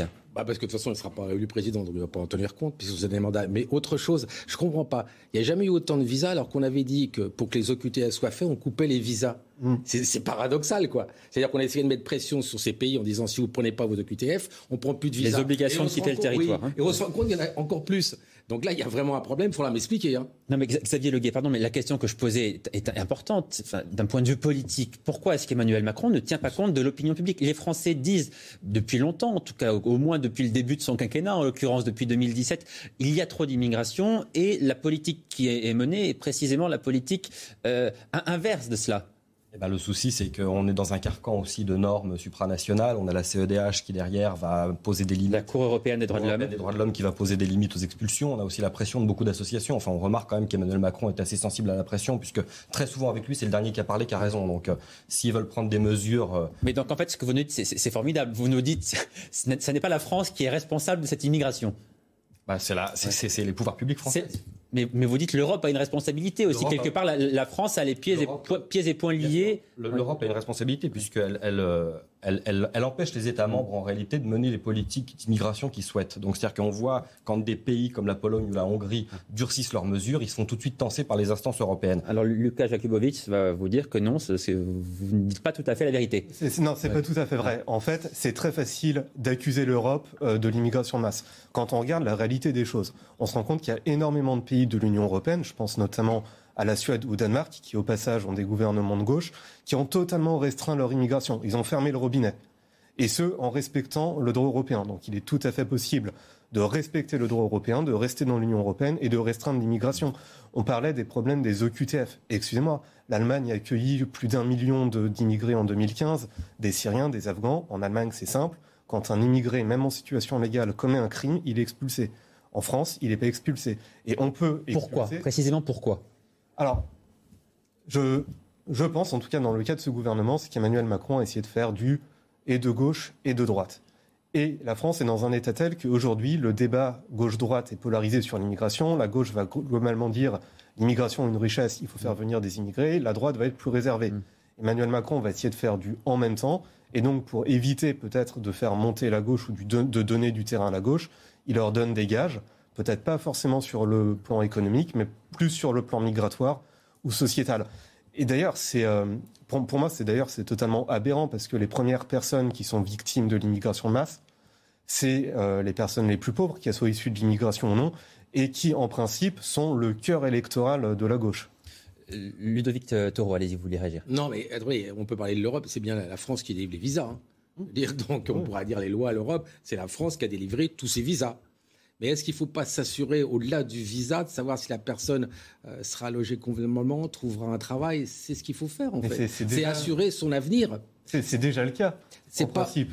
Euh, en principe. Ah, non, mais à part pour l'immigration illégale, quand on a du regroupement familial, la personne qui fait venir sa famille est censée avoir un travail, un logement, une fiche de paie régulière depuis des années et un casier judiciaire vierge. Oui, mais les personnes qui arrivent, si vous voulez, je ne suis pas certain qu'elles aient un travail, c'est ça la problématique. Bah, si, sinon il n'y aurait plus le regroupement familial. Le problème, c'est plus euh, l'immigration illégale, les mineurs isolés, où là, il y a des choses à faire. Mais euh, l'immigration, on va dire, euh, euh, d'études, d'immigration, oui, travail ou le Ce qui serait intéressant de savoir, c'est sur ces 260 000 personnes aujourd'hui, c'est-à-dire pas au jour où ils font le truc, est-ce qu'ils ont un travail C'est ça. vous, avez raison de préciser qu'il faut bien distinguer les deux. Il y a l'immigration ah, illégale et l'immigration légale dont nous sommes précisément en train de parler là et qui correspond aux chiffres que, que, nous venons de, de vous montrer. Euh, la question aussi est de savoir comment est-ce que l'on accueille ces personnes qui arrivent encore une fois, légalement sur le territoire français C'est-à-dire, est-ce que nos structures, nos infrastructures sont adaptées? Est-ce qu'on est en capacité de scolariser les enfants? Est-ce qu'on construit des écoles? Est-ce que nous avons la capacité hospitalière de le faire? Est-ce que nous avons la capacité de, les loger? Xavier Leguet Non, on n'a pas les capacités, on les a plus. On voit que dans, de nombreux départements, les centres d'hébergement sont complètement débordés. On voit la question des mineurs, bien évidemment. Il y a des tas de foyers d'accueil qui ne peuvent plus euh, accueillir absolument qui que ce soit. On, a, on, déborde de partout et on continue en réalité à, faire croire alors, pardonnez ma question un peu naïve sans doute, mais pourquoi est-ce qu'on accueille encore des gens si on n'a plus les capacités de le faire? Par idéologie, par euh, inefficacité administrative, je ne sais pas, il peut y avoir plein de raisons. Volonté politique aussi, sans doute. Oui, mais vous, et vous avez raison, ce que vous dites. C'est comme une ville euh, qui veut grossir. Est-ce qu'on a assez d'écoles? Est-ce qu'on a assez d'hôpitaux? Pour augmenter une population, il faut avoir aussi tous les services qui vont avec. Et on se rend bien compte aujourd'hui que même pour la population actuelle, nous n'avons pas les services. Donc, avant d'accueillir des gens, leur proposer une meilleure vie, donnons à ceux qui sont sur place une meilleure vie. En même temps, c'est le cercle vicieux, puisque les personnes qui font marcher euh, les structures d'accueil comme les hôpitaux, les écoles sont beaucoup aussi des immigrés, que ce soit au plus haut niveau. Par exemple, le nombre de médecins étrangers dans les hôpitaux, notamment dans les urgences, est quand même. Euh, oui, mais attendez, ça c'est parce que c'est une faillite du système de santé. Euh, je vous rappelle quand même qu'au début, euh, ils venaient euh, souvent pour se faire former et on s'est rendu compte seulement, comme il n'y a plus de médecins, on fait appel. En fait, c'est quelque chose qui a été créé, qui n'a pas été voulu, qui a été subi. Certes, mais, certes, mais ce, que, ce que je veux dire, c'est qu'il faut éviter de tomber dans un espèce de cercle sémantique qui consiste à dire que immigration, c'est forcément de la pauvreté. Non, j'ai oui, pas dit ça. Il y a des problèmes d'immigration. Non, non. Oui, c'est mal contrôlé. Mais... non, non, la question, c'est est-ce qu'on peut encore accueillir dans un système français qui est à bout sur la santé, qui est à bout sur plein de choses, des gens sur une inflation qui Ah, galope et des choses comme ça? La réponse est oui, puisque certains de ces gens contribuent à faire marcher mais le système de santé. C'est précisément, Lucas Jakubovic a, a, raison de, de, soulever ce point-là, parce que c'est ce que dit la gauche généralement. C'est un des arguments de la gauche en faveur de l'immigration, en disant si vous arrêtez l'immigration, c'est la société qui s'effondre. Est-ce qu'elle a raison de dire cela ou est-ce qu'elle ment lorsqu'elle le proclame eh ben, Dans ces cas-là, on ouvre tout, alors on va se dire ça, d'accord? Et comment on va faire? Aujourd'hui, il n'y a plus de médecins d'accord, qu'ils soient d'origine étrangère ou pas, d'accord? Les écoles, vous voyez dans l'état où elles sont. Si on continue à recevoir des gens, ils vont aller où? Il n'y a pas de crèche, il n'y a pas d'école, les services administratifs sont à plat. Comment on fait? Comment on fait aujourd'hui à répondre à ce moment-là à, à, à l'arrivée de nouvelles personnes? On ne pourra pas leur donner de quoi vivre. On le sait très bien. Xavier Légué. Non, puis surtout de dire que, que, que une certaine forme d'immigration permet de compenser un problème de main-d'œuvre, c'est vrai, mais en soi, est-ce que c'est pas aussi euh, participer à un dumping généralisé que de faire ça C'est-à-dire faire venir de la main-d'œuvre étrangère à bas coût au détriment des oui, populations enfin, locales. Et, regardez et, dépouiller, et dépouiller les, les, pays de leurs élites potentielles aussi. On le voit avec les médecins, par mais exemple. Sans, sans, sans, parler des élites vrai. potentielles, regardez les vrai. problèmes que rencontrent aujourd'hui les restaurateurs qui, malgré 7,2% de chômage en France, ne trouvent pas de main-d'œuvre et certains d'entre eux sont obligés de fermer leur restaurant bah, deux jours par semaine, etc. Ils, trouvent pas de main ils refusent d'augmenter aussi leur, mais, leur serveur. Non, mais c'est euh... ça, c'est ça la vraie problématique du serveur. C'est que les, le, le, comment, on, le, on, les paye trop bas, donc ils vont pas y aller. C'est ça. Si on augmente un peu les salaires, peut-être qu'il y a plus de personnes qui travailleront dans ces restaurants. Mais juste pour revenir euh, sur ce qu'on disait sur l'immigration, en fait, je pense que le modèle peut-être qui est le plus euh, le modèle dont on pourrait le plus s'inspirer peut-être, c'est le modèle canadien. C'est-à-dire que le Canada, c'est un pays qui accueille énormément d'immigrés. C'est une population qui est souvent plus diplômée euh, que la moyenne nationale et qui s'insère très vite. En revanche, au Canada, quand on a un casier, casier judiciaire, on gicle. Parce que le, le Canada, pardonnez-moi, mais le Canada, il me semble, choisit davantage de la population ah bah oui, qu'elle oui. souhaite ah, accueillir. Il, il, il, y a des, ah, des, des, quotas qui ne, qui ne correspondent pas à ce qui se passe en France. Hein C'est-à-dire qu'on trouve une profession où il manque, et puis on, en Australie, c'est comme ça que ça se passe. Il faut avoir un casier judiciaire vierge, hein, mm. parce que vous êtes à l'essai pendant quelques temps, dès qu'il y a une infraction, vous repartez. Lucas Jakubovic, une, une, dernière question à ce, ce sujet-là. Le débat en France concernant l'immigration consiste aussi à savoir si ça coûte ou si ça rapporte de l'argent à, à, à, notre pays. Le Rassemblement national, par exemple, dit euh, nous, on va arrêter l'immigration pour faire des économies. Est-ce que ça, c'est vrai? Alors, d'après les études que j'ai lues, l'immigration rapporte à la France. Le problème, c'est les enfants d'immigrés qui souvent sont euh, touchés par le chômage de masse qui sont surreprésentés dans les voies de fait et dans la délinquance. Donc finalement, sur la première génération, oui, l'immigration, ça rapporte. Sur la deuxième génération, non. Et donc le problème, c'est pas forcément d'accueillir plus ou d'accueillir moins, mais c'est euh, de, euh, on va dire, d'intégrer ceux qui sont là et leur descendance. Et pour ça, il y a deux choses. Il y a à la fois la carotte et il y a le bâton. La carotte, elle est présente. Il faut rappeler que, par exemple, dans les zones urbaines sensibles, il y a quand même un surinvestissement de l'État. Le bâton, on l'attend un peu. Et peut-être que le problème de l'immigration en France, c'est peut-être que par rapport à d'autres pays, il y a beaucoup de carottes et peu de bâtons, si je puis m'exprimer ainsi. Xavier Leguet. Sur la question purement économique de, de, de l'immigration qui rapporte, effectivement, il y a deux écoles. On a beaucoup entendu parler d'une étude qui légitimait euh, l'immigration euh, en ce sens que euh, ça rapportait plus que ça ne coûtait, mais en réalité, ça ne prenait pas en compte les coûts induits non plus. C'est-à-dire les coûts induits en matière de délinquance, de criminalité, de services sociaux, de services hospitaliers, d'écoles, etc. Donc en réalité, on ne peut pas affirmer comme ça que l'immigration rapporte plus qu'elle ne coûte, puisqu'on refuse quelque part de, de, faire des études beaucoup plus sérieuses avec tous les coûts induits. Et, Et c'est en, substance un peu ce que, ce que, dit le Rassemblement national. Alors à Cayenne, ce sont des migrants du Moyen-Orient qui arrivent en nombre. Après le Brésil, ils se dirigent vers la Guyane pour demander l'asile. Une demande qui prend du temps. Alors ils sont nombreux à dormir dans la rue. Un problème qui a poussé la maire de Cayenne à entamer une grève de la faim la semaine dernière. Une grève qui est aujourd'hui euh, terminée, mais qui avait pour but évidemment de tirer le, le signal d'alarme. Adrien Spiteri. Dans les rues de Cayenne, les demandeurs d'asile ne passent pas inaperçus.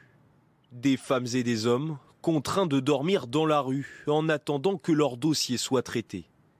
Une situation intenable qui a poussé la maire de la ville à entamer une grève de la faim la semaine dernière. Des femmes, des enfants qui euh, dorment sur les trottoirs, euh, tout cela ne répond pas à ce que, je dirais, euh, la République devrait mettre en œuvre. Et euh, cette situation entraîne des désordres publics et il était important euh, que je sois entendue.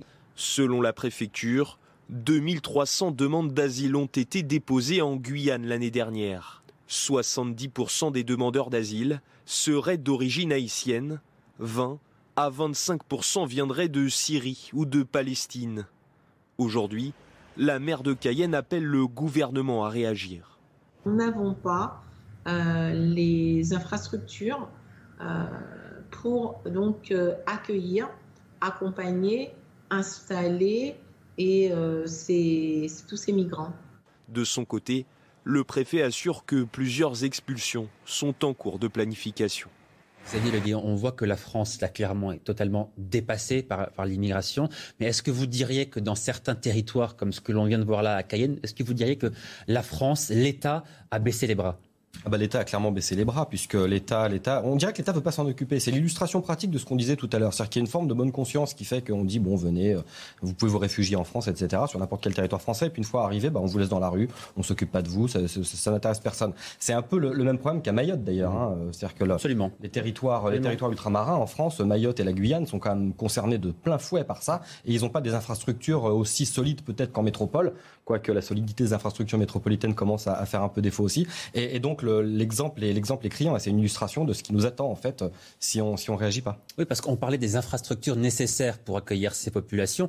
Là, on voit clairement que les infrastructures n'existent pas, donc ça conduit à des situations qui sont totalement aberrantes et inacceptables même. Bah, euh, Sandra euh, Toshimara a complètement raison de faire ça. Elle veut, alerter. Mais comme vous dites, c'est les ultramarins. Donc ils ont bien compris qu'ils sont abandonnés depuis longtemps. On a bien vu le vote des ultramarins euh, lors de ces des dernières élections présidentielles.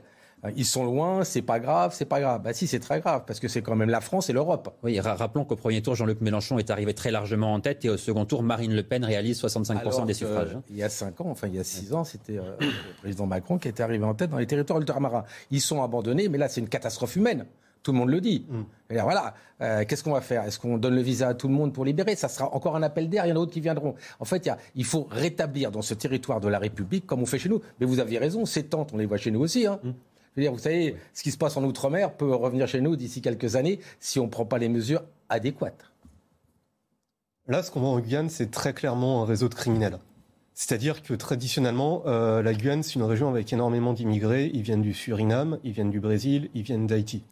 Là, on a une nouvelle vague d'immigration. Donc on se rend compte que c'est des gens qui viennent de Syrie et de Palestine, qui prennent l'avion pour aller jusqu'au Brésil. De là, il y a des passeurs qui les emmènent le long du Maroni assez souvent, ou d'autres rivières, pour aller jusqu'à Cayenne. Donc là, très clairement, c'est un réseau criminel. Euh, L'État, s'il est efficace, il doit frapper à la tête du réseau. C'est-à-dire, il doit se trouver qui est derrière, qui paye les billets, qui promet les choses. et là, on voit que visiblement, il n'y a rien qui est fait. C'est ce qui s'est passé en, France lors du passage de la Manche voilà, en Angleterre. Il y avait des mm. passeurs, on les a bien vus. Il y a toujours des passeurs pour euh, profiter de, cette, euh, de tout cela. C'est clair. Maintenant, il faut les trouver. Sauf que là, c'est beaucoup plus loin. Autant sur la Manche, on peut gérer ça. Mais à, en Cayenne, il faut vraiment mettre des moyens. Et là, j'attends vraiment une réponse. Cet élu local, avec tous ses maires adjoints et les citoyens, ont alerté le préfet. On va voir ce qui se passe. Et puis moi, ce qui m'inquiète, c'est surtout pour l'état de droit, parce que là, on voit clairement que l'État euh, ne fait plus euh, ne fait plus son travail. C'est ce que euh, disait Max Weber. L'État, il doit avoir le monopole de la violence légitime. Mhm. Mais si l'État est absent, les citoyens vont se faire justice eux-mêmes. Et vous imaginez une société dans laquelle l'État est tellement abandonné que les citoyens se font justice eux-mêmes. Là, on, retourne mille ans en arrière. On, voit d'ailleurs, vous, vous, évoquiez tout à l'heure Mayotte, mais on voit que dans ces territoires, la violence est extrêmement présente. Que ce soit à Cayenne ou à Mayotte, précisément, il y a beaucoup de violence dans ces territoires-là. Le ras-le-bol des populations qui supportent plus de, comment dire de, vivre dans ces conditions-là. C'est-à-dire qu'il y a déjà une pauvreté généralisée, une absence de l'État, vous l'avez très bien dit, une absence d'infrastructures et, un sentiment d'abandon de la part de ces populations. Et qu'on voit d'ailleurs arriver en, métropole, on l'a bien dit, avec notamment l'histoire par exemple des squatteurs nigérians à Marseille, où il commence à y avoir d'énormes problèmes entre des populations qui retrouvent leurs bâtiments squattés, qui se font agresser quand ils sont chez eux, qui voient leur environnement complètement détruit par des filières d'immigration qui sont là aussi criminelles, puisque la criminalité des, dans les filières d'immigration, on la retrouve systématiquement. On la retrouve à Marseille avec les Nigérians. On la retrouve notamment avec les mineurs isolés de la Goutte d'Or, où derrière il y a des réseaux. Et euh, on la retrouve bien évidemment ici en Guyane. Lucas Jakibovic, est-ce que euh, l'idée qui consiste à dire, puisqu'on parle là principalement de demandeurs d'asile, l'idée qui consiste à dire changeons les règles, étudions les demandes d'asile dans les pays de départ et non pas dans les pays d'accueil, est-ce que c'est de nature à changer les choses ou est-ce que vous dites quoi qu'il arrive, ils viendront quand même? Regardez le Danemark. Depuis deux ans, euh, quand on veut demander l'asile au Danemark, on le fait dans un pays d'origine. Par exemple, l'Ouganda, pour les pays d'Afrique. Moralité, l'immigration illégale a vraiment chuté au Danemark. Et le gouvernement, d'ailleurs socialiste, a été largement réélu. Et l'extrême droite n'existe quasiment plus. Donc oui, c'est une des solutions. Mais après, nous, en, fait, le problème, c'est que les, règles, elles existent en France. On a des OQTF, on, on en parlait.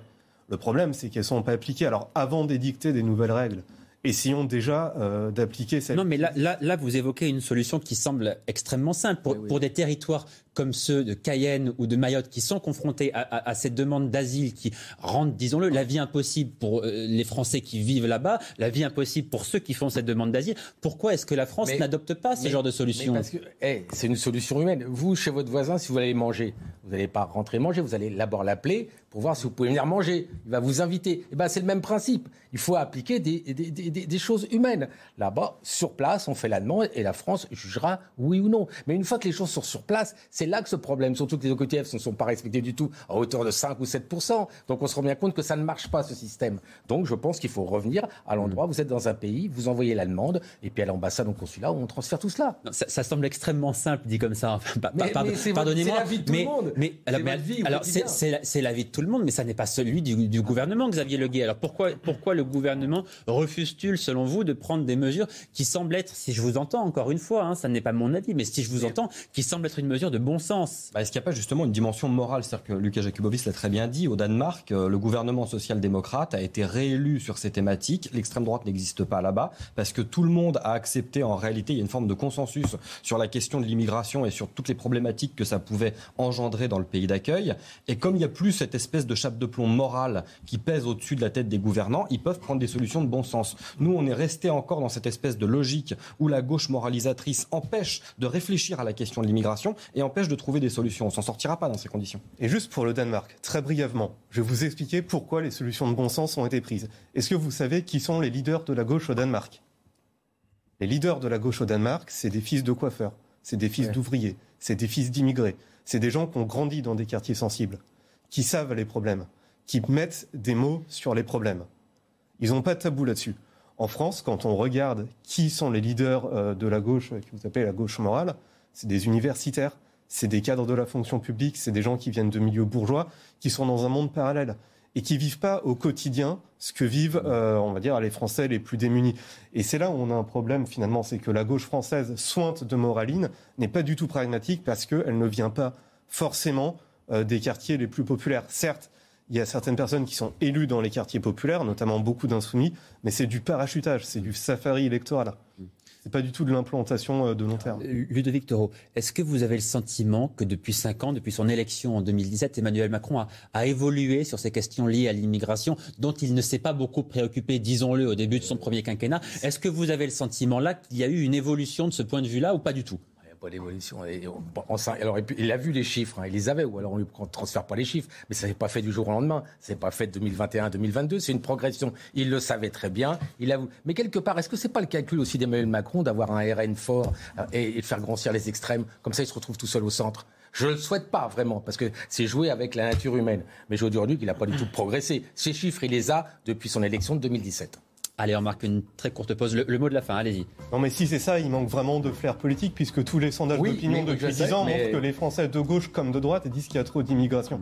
Mais de toute façon, Emmanuel Macron, quand on voit tout ce qu'il dit, il n'a jamais fait grand-chose en fait. Il n'a pas pris de grandes décisions, je veux dire, au niveau de ce, quinquennat, celui qui prépare là.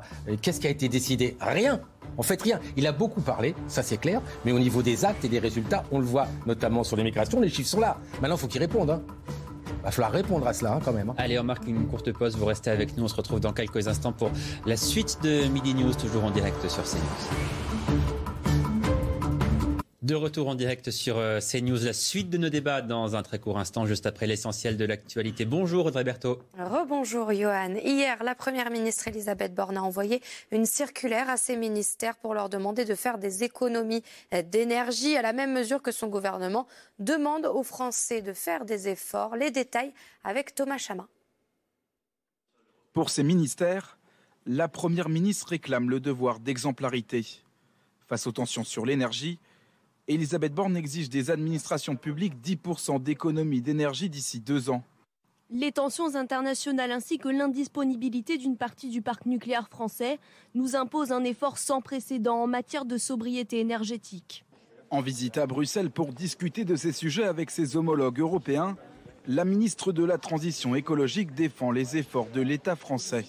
L'État, les administrations, les ministères, c'est des centaines de milliers d'emplois, c'est des millions de mètres carrés qui sont euh, chauffés, qui sont euh, occupés, et nous avons une responsabilité euh, dans la réduction de l'empreinte carbone de notre pays. Pour y arriver, la chef du gouvernement dresse une liste de mesures à prendre immédiatement. Limiter l'utilisation de la climatisation en dessous de 26 degrés et du chauffage au-dessus de 19 degrés, inciter les agents des administrations à recourir à des mobilités durables pour venir au travail, ou encore engager le renouvellement du parc automobile des administrations en privilégiant les véhicules à faible émission. Depuis 15 jours, le gouvernement incite les Français à faire des efforts de sobriété énergétique. Reste à lui désormais de s'appliquer ses propres conseils. La néerlandaise Marianne Vos remporte la deuxième étape du Tour de France féminin à Provins. Cette étape a été marquée par trois chutes dans les 30 derniers kilomètres et plusieurs abandons.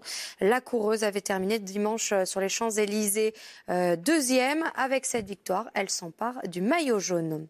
Et puis regardez euh, cette image en Norvège. La star de l'été est un morse nommé euh, Freya. Depuis une semaine, elle se prélasse dans le fjord d'Oslo, endommageant, vous le voyez au passage, quelques bateaux sous ses quelques 600 kilos. Dans le pays, le journal Verdensgang a même décidé de retransmettre en direct sur son site internet ses moindres faits et gestes.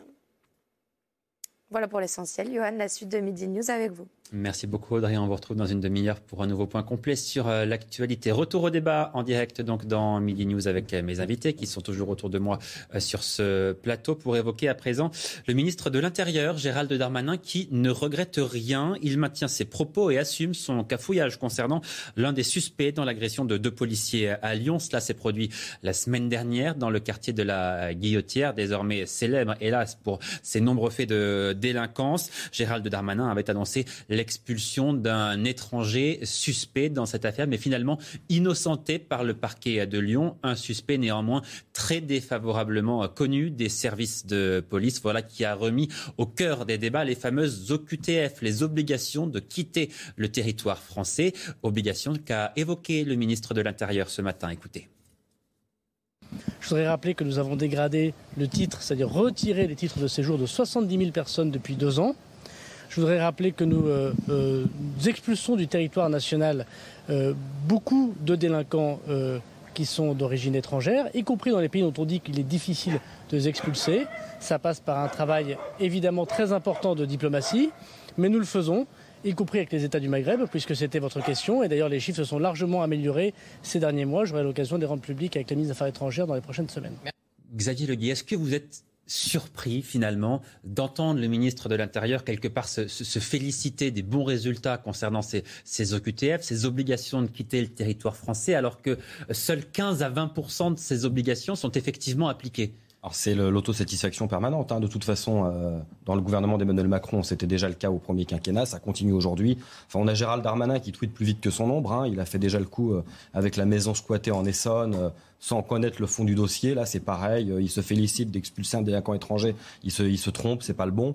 Et sur le fond du problème, oui, effectivement, ils se satisfont de, de soi-disant expulser des délinquants alors qu'il y a entre 15 et 20 de QTF. Et en plus, quand il précise, oui, vers certains pays, évidemment, il parle des pays du Maghreb, il oublie aussi de dire que la majorité des OQTF, ça reste quand même vers des pays comme la Géorgie ou l'Albanie, et que les chiffres qu'il va rendre publics euh, vont très certainement le contredire dans, pas quand est-ce qu'il les sort, dans, dans, quelques semaines, il a dit. Et euh, ça va être probablement à la rentrée. Et en réalité, bah, ils trouveront une pirouette pour dire euh, oui, mais c'est pas ce que vous croyez, comme d'habitude. Lucas Jakubovic, pourquoi est-ce que la France n'arrive pas à faire appliquer ses obligations de quitter le territoire français, alors que d'autres pays y arrivent quand même beaucoup mieux?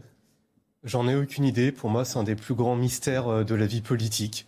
Si j'avais une réponse. Euh, Donc c'est un manque de volonté politique, alors, a priori C'est un, manque de volonté politique, mais on, le voit très bien, parce que là, typiquement, l'affaire de la guillotière. On a euh, un clandestin délinquant, connu des services de police. Avec 18 mentions à son casier Avec 18 mentions. Bon, finalement, on dit c'est lui le coupable, on l'expulse. Finalement, c'est pas lui, mais il aurait dû être expulsé depuis des années. Quand on a quand même 18 voix de fait, on n'a rien à faire en France. Mais on se rend compte qu'il y a toute une partie de la gauche qui va crier à l'injustice et qui va défendre cette personne. Donc finalement, on voit qu'on a un débat gauche-droite. Gauche, implicitement, on soutient un migrant irrégulier bah, délinquant. Je, n'ai pas tellement le sentiment que la gauche se soit bousculée, en l'occurrence, pour défendre cette personne en situation irrégulière. elle, est plus habile que ça, mais par contre, elle va s'en prendre à Darmanin qui va euh, expulser un innocent. Et donc, tant qu'on a ce clivage euh, gauche-droite sur cette question, mhm. et qu'il n'y a pas de consensus, qu'il n'y a pas d'urgence nationale, évidemment, les pouvoirs publics ont des sortes d'entraves pour agir efficacement. Ludovic Toro, allez-y pour un ministre Darmanin, c'est une caricature. Hein. C'est Lucky Luke qui tire plus vite que son ombre. Hein. Mm. C'est pas possible. Il a fait la même chose il y a pas longtemps avec le Stade de France. Mm. Il recommence là. Il peut pas juste vérifier ce qu'il dit. Est-ce qu'un ministre, dans sa communication, ne peut pas vérifier ce qu'il dit? Mais, je pense que c'est important, surtout qu'il ne regrette jamais. Le, plus important, là, pardonnez-moi, ce sont les, OQTF, en, l'occurrence. Mais vous avez raison, mais là, il nous annonce qu'il va y avoir des super chiffres. Attendons ces chiffres, d'accord? On verra bien. C'est un échec du précédent quinquennat. Mm. Il était en place. Donc maintenant, on va avoir des super, des super chiffres. Mais Attendons ces chiffres. qui va monter quoi? De 7 à... Excusez-moi de vous dire ça. Si les chiffres vont au-delà de 50%, on pourra dire quelque part. Mais là, il va faire quoi? De 5 à 7% ou de 7 à 8% Pour moi, c'est pas une réussite. pardon, mais je, je, vais poser une question qui peut sembler alors à nouveau naïve peut-être, je ne sais pas, mais si Gérald Darmanin a un bilan aussi catastrophique que celui que vous décrivez, et les chiffres à l'évidence ne sont pas bons, pourquoi a-t-il été maintenu en poste par le président de la République? Euh, c'est politique. Il est plus dangereux en dehors du gouvernement que dedans. Ah, ça tient seulement à ça. Je, pense. Et pas à ses compétences. Alors c'est ce que vous nous dites finalement. Il n'est pas ministre de l'Intérieur en raison de ses compétences. Non, bah non. Il a été nommé d'ailleurs en partie pour des raisons politiques. Il a été nommé pour des raisons politiques. Emmanuel Macron n'aime pas trop le mouvement, donc il a gardé pratiquement les mêmes. Oui, c'est très inquiétant quelque part ce que vous nous dites. Mais c'est la vérité. Euh, il n'a pas pris des ministres sur leur, leur réussite. Il a pris parce que c'est des gens qu'il a testés pendant 5 ans et qui tient. C'est ce qu'il veut, Macron. Mm. Des gens qui, quand il dit quelque chose, ils le font. Bah, il a gardé cela. Voilà. Quelle que soit la réussite de leur ministère. Xavier Et puis c'est l'équilibre du, en même temps qui lui est cher, puisqu'il conserve un Gérald Darmanin qui est traité de droite, voire d'extrême droite par une partie de la gauche, et il garde un, à l'autre, de l'autre côté de la, de la chaîne de sécurité, il garde Éric Dupont-Moretti, qui aurait dû aussi partir hein, avec le remaniement, euh, que, la, que qu'une partie de la droite euh, traite souvent d'extrême gauche. Comme ça, il reste dans un espèce mm. d'équilibre, on ne bouge pas, on fait du en même temps, on satisfait tout le monde. Tout à fait. Il faut vraiment avoir une chose à l'idée, c'est que Emmanuel Macron, il a fait, mais depuis 2016, 2017, 17 du en même temps. Moitié de gens qui viennent de gauche, moitié de gens qui viennent de droite. Aujourd'hui, sa stratégie, elle est mise en échec parce qu'il n'y a plus beaucoup de gens euh, de LR qui veulent le rejoindre. Ce qui fait que chaque poids lourd venu de LR est précieux et on ne peut pas s'en séparer. Parce que sinon, c'est tout l'édifice qui est déséquilibré.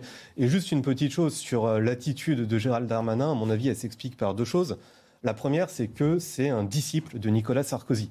Nicolas Sarkozy, c'est son modèle. Et Nicolas Sarkozy, quand il était ministre de l'Intérieur, son attitude était simple, c'était un fait divers, limite une loi et euh, une ouverture de JT ou une émission. Aujourd'hui, c'est Twitter qui remplace les émissions, mais ça.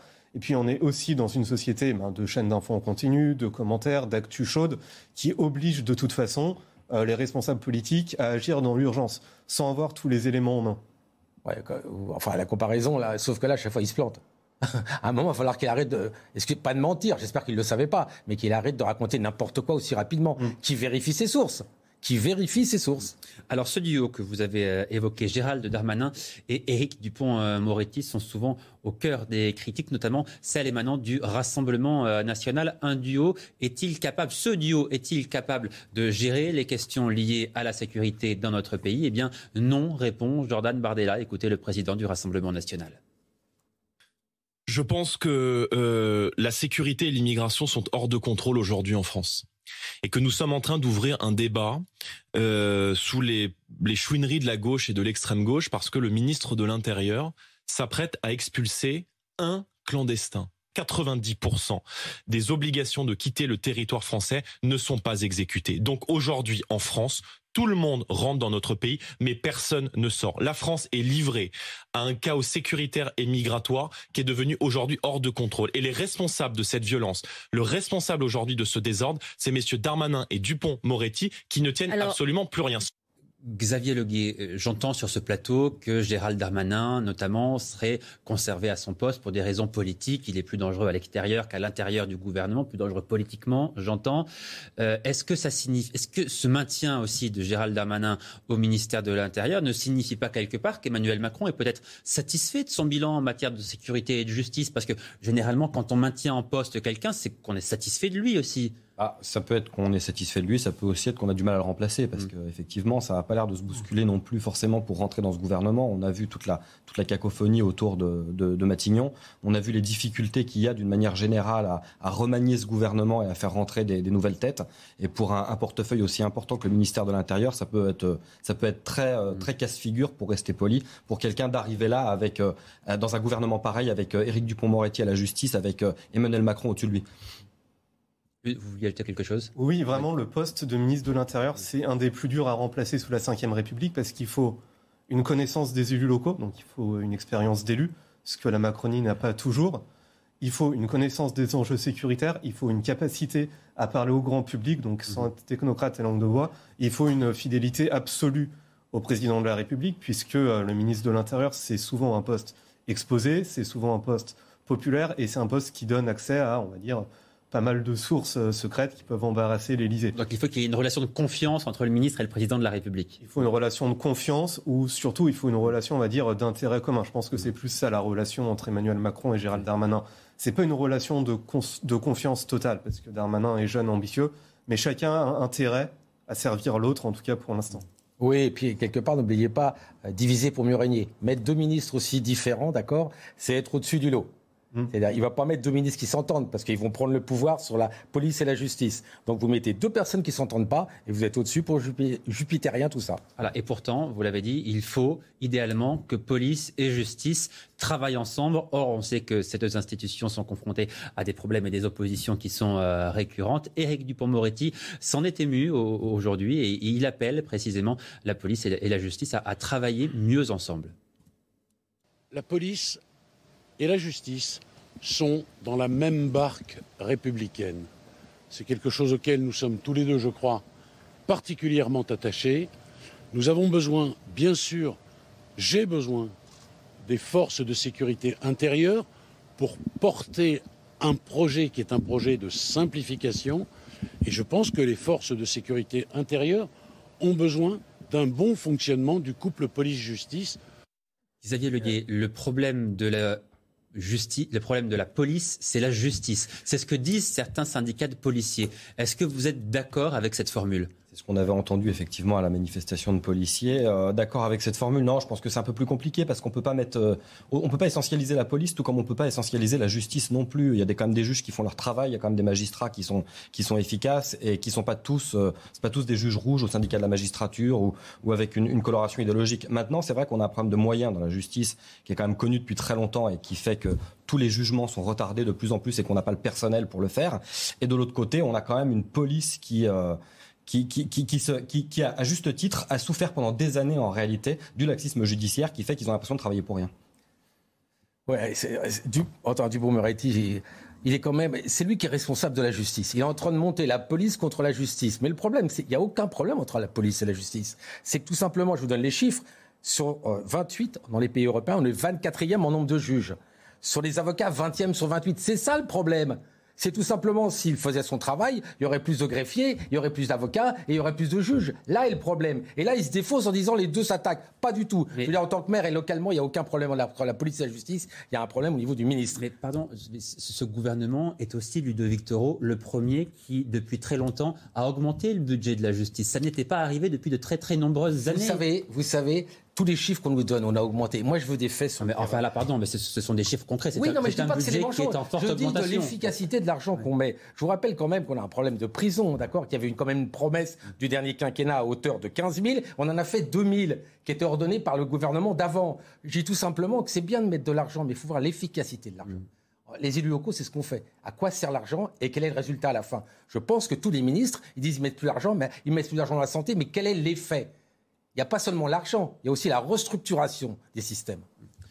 Euh, est-ce qu'il y a effectivement, selon vous, un clivage très important entre la police et la justice, des oppositions idéologiques, des difficultés à travailler ensemble, qui peuvent aussi parfois conduire à des situations eh bien, qui ne sont pas tout à fait acceptables?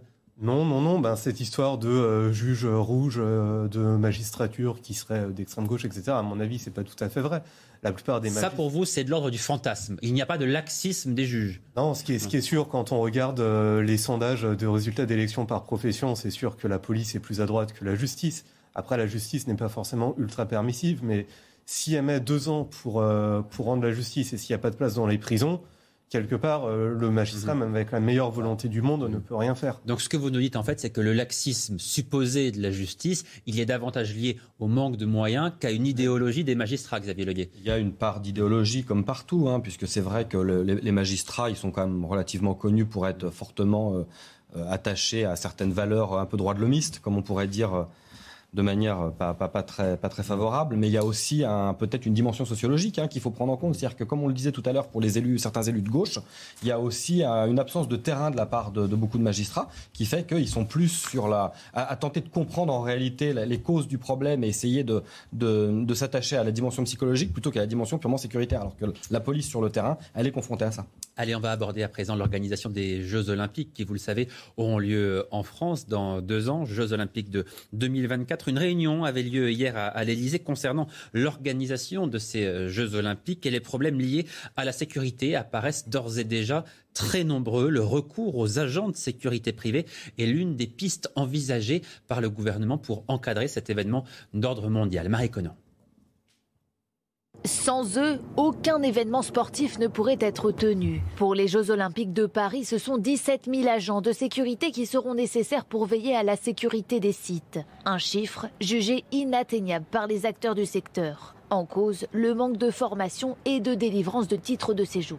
Alors, sur le titre de séjour, non, il n'y aura, pas de, changement. Le ministre de l'Intérieur a été très clair là-dessus. Ce sur quoi la transformation va avoir lieu, c'est déjà la réforme de la formation professionnelle en sécurité.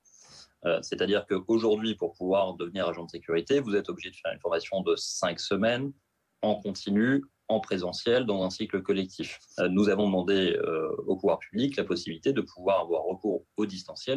33 000 formations seraient ainsi prises en charge par l'État pour un coût total estimé à 9 millions d'euros. Il s'agira également d'améliorer l'attractivité de ce métier à l'image trop souvent négative selon ce professionnel. L'autre, levier d'attractivité, c'est d'abord et avant tout de promouvoir nos métiers, puisqu'aujourd'hui, quelqu'un qui rentrerait dans un métier de sécurité pourrait avoir un parcours de carrière total et complet, c'est-à-dire commencer par exemple comme agent de sécurité et finir euh, sur des postes d'encadrement intermédiaire et de management. Si ces 17 000 agents privés ne sont pas recrutés d'ici deux ans, l'État s'est engagé à mettre à disposition du personnel militaire. Oui, Xavier Leguet, 17 000 euh, agents privés, des agents de sécurité privés euh, pour sécuriser les Jeux Olympiques. On a bien compris que ça semblait euh, inévitable, mais là, est-ce qu'on n'est pas en train d'assister à un État qui se décharge finalement de ses missions régaliennes? Donc j'allais vous dire, euh, c'est inévitable, mais est-ce que c'est est -ce c'est vraiment souhaitable? Bah, L'État se décharge de ses missions régaliennes parce que déjà, de toute façon, il y a un problème d'effectif, hein, même si effectivement ces derniers temps, il y a eu quelques recrutements dans la police, il y a un problème d'effectif. Donc le, le, le, défaussage quelque part sur la sécurité privée, c'est quelque chose qui existe depuis longtemps. C'est d'ailleurs pour ça qu'on a créé le CNAPS, le Conseil national des activités privées de sécurité, qui est un, un établissement public administratif qui encadre en réalité la délivrance des, cartes professionnelles et qui surveille que, tout se passe bien dans le, dans le cadre de la sécurité privée afin de pouvoir servir d'auxiliaire de sécurité justement à l'État s'il y a besoin. La différence, c'est que là, ça n'est pas un événement privé non, mais, ça peut, ça peut concourir. C'est une différence importante. Oui, mais ça change, ça change rien parce que ça peut concourir à, sécuriser des événements euh, publics. Hein. De toute façon, il y a des, appels d'offres et il y a des, boîtes de sécurité privées, par exemple pour des événements municipaux ou autres, encadrer une fête municipale, il peut y avoir des agents de sécurité privés à l'entrée. Ça, c'est pas un problème. Le problème, c'est qu'il n'y a pas assez d'agents pour contrôler en réalité toutes les agences de sécurité privées qui existent en France, notamment en Ile-de-France. C'est ce que, c'est un petit peu ce que, ce que disait l'intervenant tout à l'heure. Et, euh, et, le CNAPS, du coup, peut pas vérifier que tous les, agents de sécurité privée euh, remplissent bien le cahier des charges du CNAPS parce qu'il y a beaucoup d'agences qui sous-traitent, qui sous-traitent, qui sous-traitent. On peut parfois avoir plusieurs sous-traitances pour une même agence. Donc dans ces cas, ça devient difficile de courir après tout le monde. Euh, Lucas Jakubovic, je te dis l'État également, c'est que si jamais on n'arrive pas à trouver ces 17 000 agents, puisqu'on n'est pas certain de les avoir à disposition dans, deux ans, euh, il n'est pas exclu de recourir à l'armée. Mm-hmm. Ça, c'est quelque chose qui vous semble euh, possible, recourir à l'armée, parce que ça n'est pas non plus la mission de l'armée de faire du maintien de l'ordre et de, sécuriser ce, genre d'événement. Ça dépend pourquoi, en fait, cette nouvelle d'embauche de 17 500, c'est ça, euh, agent, elle vient de tomber. Donc, je ne sais pas encore à quoi est-ce qu'ils vont servir. Est-ce qu'ils vont vérifier les billets à l'entrée? Si oui, effectivement, ça paraît normal de le confier à des agents privés. Et évidemment, ça paraît assez aberrant de confier à un bataillon de chasseurs alpins euh, la garde d'un stade qui pourrait être euh, effectué par des agents de sécurité privée. Donc pour l'instant, je suis un peu dans l'expectative. Mmh. J'attends avec impatience les appels d'offres, ce que feront avec euh, précision ces agents de sécurité. Mais encore une fois, on retourne à ce qu'on disait il y a quelques minutes sur Max Weber. Vraiment, ce qui caractérise l'État, c'est le monopole de la violence légitime. Et voir un État et une administration sous-traiter comme ça la sécurité, moi, philosophiquement, ça, m'interpelle un peu parce que c'est quelque chose qui n'est pas privatisable en théorie. Mmh. Alors, euh, il n'y a pas longtemps, Stade de France, 80 000 personnes, et vous avez vu ce qui s'est passé. Là, on attend 10 millions de personnes. 10 millions. Euh, c'est 250 000 en fait. Donc 600 000 pour la cérémonie d'ouverture. Tout, à fait. Et dans les, ça se déroule sur trois semaines. Hein. C'est-à-dire que les gens ne feront pas du 24-24. Hmm. Donc je pense, euh, je le dis, il y aura les militaires qui seront sur place. S'il l'a dit aujourd'hui, c'est que c'est réglé déjà. Maintenant, sur les, comment dire, sur les autorités régaliennes, bah, il s'est déjà un peu défaussé parce que comme il ne pouvait pas assurer au, niveau police nationale, c'est nous, les municipalités, qui ont mis des polices municipales. Hein. Parce que sans police municipale aujourd'hui, et on ne touche pas un euro de plus. On ne touche pas un euro de plus pour euh, assurer la sécurité, alors que c'est l'État qui devrait le faire. Donc il se défausse depuis longtemps, d'abord sur les mairies, et maintenant sur les, sociétés privées, qu'il faudra contrôler. Mais aujourd'hui, les sociétés privées disent que c'est pas possible. C'est quoi là, la réponse? On est à deux ans, on va attendre quoi deux semaines avant pour qu'il y ait un événement? Donc là, on vient de vous dire que c'est pas possible. Qu'est-ce qu'on fait? C'est ça qu'il faut faire. Alors Gérald Darmanin, quoi qu'il en soit, a reconnu que les, défis devant nous pour organiser ces Jeux olympiques étaient des défis euh, colossaux il les a exposés ce matin. Écoutez. Il y a trois types euh, de difficultés ou de menaces. Évidemment, une menace terroriste d'abord. Et euh, il y a la menace terroriste que nous connaissons malheureusement sur notre sol. Et puis il y a la menace terroriste qui vient de l'air, notamment par la lutte anti-drone, qui désormais est une grande priorité du ministère de l'Intérieur.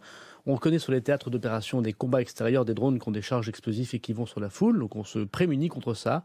Si j'ose dire, il faut désormais que le ciel soit aussi sûr que la terre. Il y a effectivement la lutte contre les mouvements de foule. Et il y a euh, à peu près 100 000 spectateurs qui seront sur les berges et puis euh, quelques centaines de milliers qui seront au-dessus de, ces berges. Oui, Xavier Le ce que dit également Gérald Darmanin, c'est que ces Jeux Olympiques vont nécessiter mobiliser 11 000 policiers à temps plein. Est-ce qu'il vous semble que la France dispose de suffisamment d'effectifs, parce que ces 11 000 policiers qui seront déployés pour les Jeux Olympiques, par définition, ne pourront pas s'occuper euh, de gérer la délinquance du quotidien dans les autres villes de France. Ah, c'est ça, il va falloir voir, parce que si on déshabille euh, Pierre pour habiller Paul, ça risque d'être compliqué. Il y a des territoires qui vont se retrouver sans surveillance. Mais il y a quand même quelque chose que j'ai envie de noter avec la déclaration de Darmanin, c'est qu'il nous parle de. tout le monde a peur en réalité de la petite délinquance, des arrachages, des, coups de couteau, des attouchements, de ce genre de choses, et des agressions de touristes. Lui, il nous parle de drones chargés d'explosifs sur des théâtres d'opération. C'est-à-dire qu'en gros, Gérald Darmanin, pour noyer le poisson et déjà nous, nous préparer à une certaine forme d'inefficacité la, concernant la, lutte contre la petite délinquance du quotidien, nous parle de drones de guerre en réalité. C'est ça qu'il faut voir, c'est qu'il y, a un problème de. Il dit c'est une menace parmi toutes les autres, dont celle que vous évoquez. la menace prioritaire. En réalité, il ne faut pas se mentir. La menace prioritaire, c'est ce qui s'est passé au Stade de France. C'est-à-dire la délinquance dans la rue. Il y aura beaucoup de touristes avec des sacs. À, vous, vous dites qu'il n'y a pas de risque d'attentat. Il y en a, mais les risques d'attentat, ils sont déjà bien gérés. En réalité, puisqu'on nous explique que 50 attentats l'année dernière ont été déjoués. Oui, sauf que là, Gérald Darmanin fait euh, allusion à un nouveau mode d'attentat qui serait une sorte d'attentat aérien en réalité. Ça, ce serait quelque chose de nouveau. Oui, mais c'est, je, pense encore une fois que Gérald Darmanin essaye de se défausser en parlant d'une menace qui est, qui est quand même peut-être très largement euh, exagérée par rapport au risque qu'il va y avoir sur le terrain et qui inquiète aujourd'hui tout le monde, c'est-à-dire les, petites, les, multiples petites agressions qui parfois dégénèrent en lynchage. Et, d'ailleurs, il y a le sentiment effectivement que Gérald Darmanin met l'accent sur le, risque d'attentat qui est réel, hein, ne, le nions pas, mais, mais, qu'il exagère quelque part ce risque pour éviter de parler euh, du quotidien des Français ou de la délinquance. Oui, ça c'est sûr, et ça il le fait très bien, enfin très bien, qu'il le fait depuis longtemps. Mais il y a une autre menace, c'est la menace sanitaire. Comment on va faire avec ces 10 millions de personnes? Combien de services d'urgence on va ouvrir? Combien d'hôpitaux on va construire? C'est ça la réalité. Vous voyez les 10 millions de personnes. En, deux ans, pas beaucoup. Eh ben, c'est ça. Donc ces 10 millions de personnes vont aller où se faire soigner? Vous croyez qu'il n'y en a pas quelques-uns qui vont avoir des problèmes? Sérieusement, je n'ai pas vu encore le programme sanitaire pour ces 10 millions de personnes. Alors, c'est un autre débat, ce n'est pas le débat que nous avons aujourd'hui. Mais, vous avez raison de dire que dans son rapport, la Cour des comptes évoque effectivement le fait que la France n'est pas prête à, accueillir 10 millions de personnes, puisque malheureusement, sur ces 10 millions de personnes, eh bien, certains vont tomber malades, d'autres vont se casser la cheville, et que les services d'urgence, déjà très largement engorgés, ne pourront euh, éventuellement pas, pas, faire face que les délégations viennent avec leurs médecins voilà. et leur tente. Euh, voilà, on, voit en tout cas que les défis devant nous sont absolument colossaux. Et ce qui se joue là, euh, effectivement, c'est l'image de la France. J'ai presque envie de vous dire que malgré tous ces défis, on n'a pas le droit à l'erreur en réalité. Oui, et je dirais que plus que l'image de la France, c'est l'image quelque part des démocraties. C'est-à-dire qu'on voit que depuis plusieurs années, la plupart des grands événements sportifs, que ce soit des Jeux olympiques ou des Coupes du Monde, sont organisés dans des régimes pour le moins autoritaires, voire des dictatures. Aujourd'hui, on a une démocratie qui va devoir organiser un événement comme ça, qui va devoir montrer qu'elle sait mobiliser sa force, qu'elle sait être réactive, qu'elle sait, euh, on va dire, euh, être peut-être oppressive, en tout cas euh, stratégique. Et je me dis que si la France foire l'organisation des Jeux Olympiques, ça va être un revers de médaille affreux, effroyable, à la fois pour la France, évidemment, mais aussi pour toutes les démocraties. Il reste deux ans. Je pense que fin décembre, ce gouvernement doit répondre à toutes les questions de la Cour des comptes faut pas attendre plus, hein. ça va aller très vite. Hein. Je pense que fin décembre, toutes les remarques de la Cour des comptes, réponse des différents ministères. La Cour des comptes. Parce que la Cour des comptes, elle fait des rapports, mais derrière, souvent, c'est voilà, euh, on, l'oublie. Là, il faut des réponses parce que la Cour des comptes a travaillé en amont, donc il faut des réponses à toutes ces problématiques qui ont été euh, soulevées par la Cour des comptes. Allez, on marque une courte pause. Vous restez bien avec nous. On se retrouve dans un instant pour continuer à parler de l'organisation de ces euh, Jeux Olympiques, le coût de ces Jeux Olympiques, par ailleurs, qui est d'ores et déjà en train d'augmenter. À tout de suite. De retour en direct sur CNews. Merci beaucoup d'être avec nous dans un instant la suite de nos débats, juste après l'essentiel de l'actualité. Audrey Berthaud. 90 départements ont été euh, placés en état d'alerte sécheresse en France. Ces départements sont concernés par au moins un arrêté préfectoral limitant certains usages de l'eau. Ils sont situés, vous le voyez, en majorité dans l'est du pays ainsi qu'en Bretagne, dans les pays de la Loire, dans le nord de la Nouvelle-Aquitaine et en Occitanie. Les hôpitaux publics ont renoué en 2020 avec l'équilibre budgétaire grâce à la garantie de financement mise en place dès le début de la crise sanitaire du Covid. Effet secondaire inattendu de l'épidémie, la santé financière des hôpitaux s'est améliorée. Leur déficit cumulé est passé de 568 millions d'euros en 2019 à seulement 2 millions en 2020. Et puis ces images euh, impressionnantes, Airbus a testé son avion de transport A400M comme bombardier d'eau, ce qui pourrait fournir un appoint aux moyens, aériens existants face aux incendies qui se multiplient l'été en Europe. La campagne d'essai a eu lieu la semaine passée en Espagne. Un A400M a largué 20 tonnes d'eau en moins de 10 secondes, c'est trois fois plus qu'un Canadair classique. Merci beaucoup Audrey. Suite de nos débats à présent, on évoquait l'organisation des Jeux Olympiques. Oui, les questions liées à la sécurité sont confiées, donc on l'a vu à Gérald Darmanin, le ministre de l'Intérieur, au cœur d'une euh, polémique depuis le fiasco du Stade de France et la mauvaise organisation de la finale de la Ligue des Champions. C'était le 28 mai dernier. Alors Gérald Darmanin est-il la bonne personne pour organiser la sécurité de ces Jeux Olympiques? Écoutez la réponse de Jordan Bardella, le président du Rassemblement national. Je pense que M. Darmanin est incapable d'assurer la sécurité des euh, Jeux Olympiques. Pourquoi euh, Parce que euh, la France entière a vu un ministre de l'Intérieur dans l'affaire du Stade de France se délester de sa responsabilité alors qu'il y a eu là-bas de véritables razzias, des scènes de chaos. La France est incapable aujourd'hui d'organiser le moindre événement sans qu'il se passe des agressions. Bon, Xavier Leguet, c'est vrai que la gestion euh, du Stade de France interroge quand même. On, l'a évoqué un, peu tout à l'heure, mais euh, quand on a vu ce qui s'est passé avec 80 000 personnes, on attend là 10 millions de personnes, 600 000 sur euh, la seule cérémonie d'ouverture. Dans tous les cas, il faudra qu'il y ait un changement de doctrine, à minima. Ah bah, il faudra qu'il y ait un changement de doctrine, il faudra qu'il y ait un changement d'appréhension de, la situation. De toute façon, on ne peut plus aujourd'hui se permettre de rester comment dire, un petit peu naïf par rapport aux, questions de sécurité, puisqu'il y a aussi une très grande naïveté de la part de nos élites sur les questions sécuritaires en général. D'ailleurs, Didier Lallemand l'avait dit, euh, il avait dit que certaines personnes semblaient découvrir les problèmes du, de Seine-Saint-Denis. Donc euh, voilà, on a une nouvelle tête aussi à la tête de la préfecture de police de Paris, euh, Laurent Nouniez, ce sera peut-être l'occasion pour lui de montrer... Ancien secrétaire d'État de Gérald Darmanin, justement. Exactement, et puis qui, qui, qui vient, du, qui vient du, du, renseignement, donc peut-être que ce sera l'occasion pour lui de démontrer ce qu'il ce qui sait faire. Moi, personnellement, j'en doute, hein. je ne suis pas très convaincu par cette équipe, mais euh, il y aura peut-être une peut-être des bonnes surprises. Alors on va demander à, Lucas Jakubovic si euh, lui est convaincu.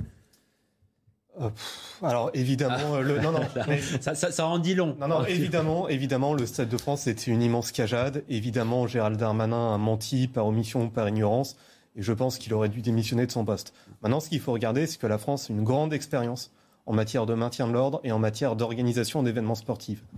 On a organisé la Coupe du Monde 1998 sans accro. On a organisé l'Euro 2016 sans trop d'accro. On a organisé des finales de Ligue des Champions qui, à part euh, le Stade de France euh, en je, pas, ces événements, ça n'était pas tout à fait la même, la même ampleur que les Jeux Olympiques. On n'a pas accueilli 10 euh, millions de personnes. Et puis, pardon, mais les problématiques de 98 n'étaient pas les problématiques que nous connaissons aujourd'hui, hélas. En tout, cas, on a un savoir-faire en matière de renseignement, en matière de maintien de l'ordre, en matière de mobilisation de forces de police massives. Donc quelque part, si une démocratie est bien outillée pour organiser cet événement, c'est la France. Alors, je, vois Xavier Leguet qui n'est pas tout à fait d'accord avec vous, visiblement. Non, parce que là, on n'est plus, on plus seulement sur des questions de maintien de l'ordre. C'est pas, c'est, une grande manifestation publique, mais le, vrai enjeu, il est, il est sur la, il est sur la sécurité, la petite délinquance. Là, en l'occurrence, c'est, c'est pas des questions de maintien de l'ordre. Et l'autre chose aussi, c'est que notre grande expérience du maintien de l'ordre, ça s'est quand même soldé par des mains arrachées, des yeux crevés pendant les manifs de gilets jaunes. Donc, je pense que on peut rester sur ce vieux logiciel. Euh, maintenant, la réalité nous montre que non, on n'est plus une référence en matière de maintien de l'ordre. de Victor. Non, mais Emmanuel Macron euh, va reprendre la main. Il a fait cette réunion lundi matin pour dire bon, on arrête de jouer, je veux pas le nouveau Stade de France. Et il vient de dire encore l'armée. Je vous dis que l'armée sera là pour assurer, euh, pour assurer la sécurité. J'en suis absolument certain. Maintenant, Darmanin, c'est vrai. Est-ce qu'il a sa place ou pas? C'est pas Darmanin qui fera la sécurité, ça ira bien au-delà. Mm. Il y aura les militaires qui vont se voir, euh, tout le monde. C'est pas lui qui va décider comment on va gérer la sécurité aux Jeux Olympiques. Sinon, on peut s'inquiéter. Sinon, on peut vraiment s'inquiéter. Alors, autre inquiétude, elle concerne cette fois le budget de ces euh, Jeux Olympiques qui est d'ores et déjà en train de légèrement déraper pour euh, l'instant. Il n'y aura pas d'impôt JO. Voilà ce que dit néanmoins le président de la, République, le président qui s'implique effectivement, vous l'avez dit personnellement, dans l'organisation de cet euh, événement d'ordre mondial. Thomas Chama. À mesure que les Jeux Olympiques se rapprochent, Emmanuel Macron s'active de plus en plus pour s'assurer de la bonne organisation d'un événement suivi par plus de 3 milliards de personnes sur la planète. Interrogé par les journalistes de l'équipe sur la capacité de l'État à tenir le budget prévu pour ces Jeux, le président se dit confiant. J'ai réaffirmé un principe simple. Il n'y aura pas d'impôt JO. Les Jeux doivent financer les Jeux.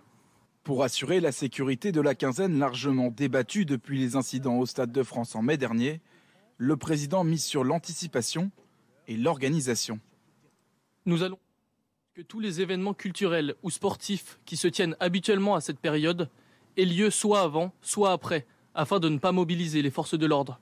Emmanuel Macron a désormais deux ans jour pour jour afin d'organiser au mieux les Jeux olympiques de Paris 2024.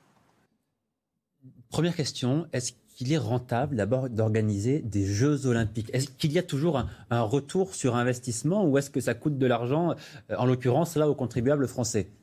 Ça dépend ce qu'on appelle un retour sur investissement. Est-ce que c'est des espèces sonnantes et trébuchantes? Est-ce que c'est une réorganisation pardon, territoriale?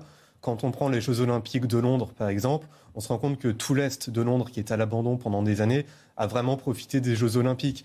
Cette année, enfin dans deux ans plutôt en France, ce sera a priori la Seine-Saint-Denis qui va en profiter. Est-ce qu'il va y avoir des retombées durables? En termes d'urbanisme, en termes d'infrastructure On verra. Pour l'instant, c'est trop tôt pour le dire. Oui, euh, vous dire qu'il n'y a pas, évidemment qu'il n'y aura pas un impôt géo, Mais évidemment que ça va coûter à l'État. La balance ne sera pas positive. Ça n'a jamais été positif. oui, non, mais vous, vous dites qu'il n'y aura pas d'impôt euh, d'impôt euh, JO. Ça sera un impôt vous indirect. Dites, non, mais vous dites ça va voilà parce que vous dites ça va coûter à l'État donc ça va Oui. coûter aux contribuables. Ce que je hein. vous dis, Bon. parce qu'il dit impôt JO, c'est une caricature. Bien sûr que ça va coûter à l'État. Il n'y a pas un JO qui a été positif. Néanmoins, il y aura des infrastructures. Sauf qu'aujourd'hui, c'est estimé à 7 milliards et qu'on prend un coût de toute l'énergie et tous les bâtiments qui va en augmentant. Et je vous rappelle que les bénéfices annoncés sont entre 5 et 10 milliards. Oui, mais alors, pardon, précisons que sur les 7 milliards, seuls deux, seuls deux, entre guillemets, sont à la charge de l'État. Le, le reste, ça, ne- ça ne relève pas Oui, de mais l'État. ça va quand même augmenter, Voilà. ça fera Oui. 2 milliards, 3 milliards. C'est une précision, voilà. Et, et rappelez-vous que la ministre des Sports est en train de dire donnez-nous de l'argent, les sponsors, parce qu'il nous en manque. Elle l'a annoncé ce matin. Après, il y a des bénéfices qui sont euh, difficilement quantifiables. Par exemple, quand on prend euh, les Jeux Olympiques de Londres. Londres a vraiment amélioré son image publique. La Grande-Bretagne a amélioré son image publique après l'organisation des Jeux qui a été réussie. Ça a permis d'accueillir plus d'investissements directs étrangers, de créer des emplois. Alors, on ne sait pas dans quelle mesure les Jeux Olympiques ont euh, contribué à attirer les influenceurs, mais il y a eu un impact positif là-dessus. Après, c'est très difficile de quantifier l'effet jeu, mais globalement, quand les Jeux sont bien organisés, euh, il y a un effet. Mais attention, tous les grands toutes les grandes organisations d'événements sportifs ne rapportent pas toujours. On pense par exemple au stade abandonné euh, après les Jeux, Olymp- les Jeux Olympiques, pardon, la Coupe du Monde de football au Brésil. Hmm. Alors, vous avez raison de dire, Ludovic Toro, que depuis les années 70, quasiment lors de chaque Jeux Olympiques, le budget initial a été multiplié en moyenne par 2,7. Là, pour l'instant, la France semble quand même euh, mieux tenir les, cordons de la La bourse. ministre hein. des Sports nous a dit qu'il fallait faire des économies. Je ne sais pas sur quoi elle va faire des économies, parce que c'est quelque chose qui doit être grandiose. Donc on va dépenser beaucoup, je pense pas. Il faut trouver des sponsors, elle l'a dit. Elle veut trouver des sociétés françaises, j'espère qu'elle en trouvera beaucoup. Tout ce que je peux dire aujourd'hui. Mais vous avez totalement raison. On va construire des stades, on va peut-être faire des lignes de, de RER en plus. Donc c'est quelque chose aussi de positif. Et, et ça donnera plus de facilité aux citoyens par la suite de pratiquer le sport et de se déplacer. Il faut faire le bilan à N plus 2 ou N plus 3 par rapport aux sommes engagées. Alors, 47% des Français se disent indifférents à ces Jeux olympiques. À deux ans de la tenue des JO euh, dans notre euh, pays, c'est un chiffre qui est quand même euh, inquiétant, puisque l'adhésion des Français à ces Jeux olympiques est aussi un défi pour le gouvernement. Il est extrêmement important que les Français se sont concernés par cet événement qui va quand même les mobiliser, et en, en l'occurrence, les Parisiens risquent aussi de vivre cela difficilement s'ils n'adhèrent pas à ces Jeux olympiques, parce que, disons-le clairement, la vie dans la capitale pendant un mois va être rendue quasiment impossible. On peut comprendre que les gens soient major- enfin, majoritairement ou quasi majoritairement indifférents à l'événement, puisque d'une part, ça se. C'est- C'est c'est pas quelque chose qui intéresse forcément tout le monde. hein. C'est gens- quand même un événement mondial. Oui, mais il y a beaucoup de gens qui s'intéressent pas forcément au sport et qui s'intéressent pas forcément à l'athlétisme. Et vous ne pensez pas que ça va au-delà du sport, les Jeux Olympiques? Non, pas forcément. Enfin, je, je, je sais pas. Moi, à ti- à titre personnel, par exemple, je suis pas non plus euh, forcément très emballé par, euh, par les Jeux Olympiques euh, à Paris. Vivant en Ile-de-France, j'ai un petit peu peur. Je pense qu'il y a beaucoup de franciliens qui redoutent cette période et qui espèrent ne plus être à Paris quand, quand les Jeux Olympiques vont se, vont se dérouler. Et après, non, je, je, je- enfin, c'est- c'est c'est une, grande fête, Ouais. d'accord. Il faut le voir comme une grande fête. C'est déjà pas mal. Bah, oui, mais c'est pas forcément quelque chose d'hyper enthousiasmant qu'on attend avec impatience. En fait, en fait, pourquoi on ne s'intéresse pas? Parce qu'il y a tellement de problèmes présents, présents. La hausse du prix, la Covid, on vient d'en sortir pendant deux ans. Maintenant, la variole du singe, c'est qu'on est- on vit dans le présent. Les gens se projettent de moins en moins. Alors, se projeter à deux ans, Oui, c'est impossible. Précisément, Ludovic Toro, ça pourrait aussi être euh, une sorte d'événement euh, euh, attendu pour tenter de sortir de cette morosité ambiante. Il y a deux ans encore, et à l'allure où on part avec une inflation à 7%, tout ça, les gens essaient juste de finir leur fin de mois. Donc ils ont du mal à se projeter. C'est un bel événement, il y a 20 ans Mhm. ou 30 ans, quand il n'y avait pas tous ces problèmes. Mais il y a tellement de problèmes dans la société aujourd'hui que ces éléments festifs, on va attendre qu'ils viennent pour pouvoir participer. Lucas Jakubovic. Euh, oui, quand j'ai reçu euh, les thématiques de l'émission il y a quelques heures, j'ai essayé de regarder sur Internet des sondages euh, deux ans avant les Jeux Olympiques pour d'autres Jeux Olympiques. Donc j'ai pas trouvé de réponse, mais peut-être que deux ans avant les JO de Londres, les Londoniens étaient euh, assez partagés. En fait, ce qui compte, c'est euh, à dire pour dire euh, pour le dire moderne, c'est le storytelling. Pour le dire à l'ancienne, c'est la propagande. Il y a tout un travail à faire. Il y a toute une histoire à raconter pour que les Français adhèrent à ces Jeux Olympiques. Les Jeux de Londres, c'était on vous montre qu'on est un pays moderne, qu'on est ouvert sur le monde. C'était la même chose avec la Coupe du Monde en 2018 en Russie.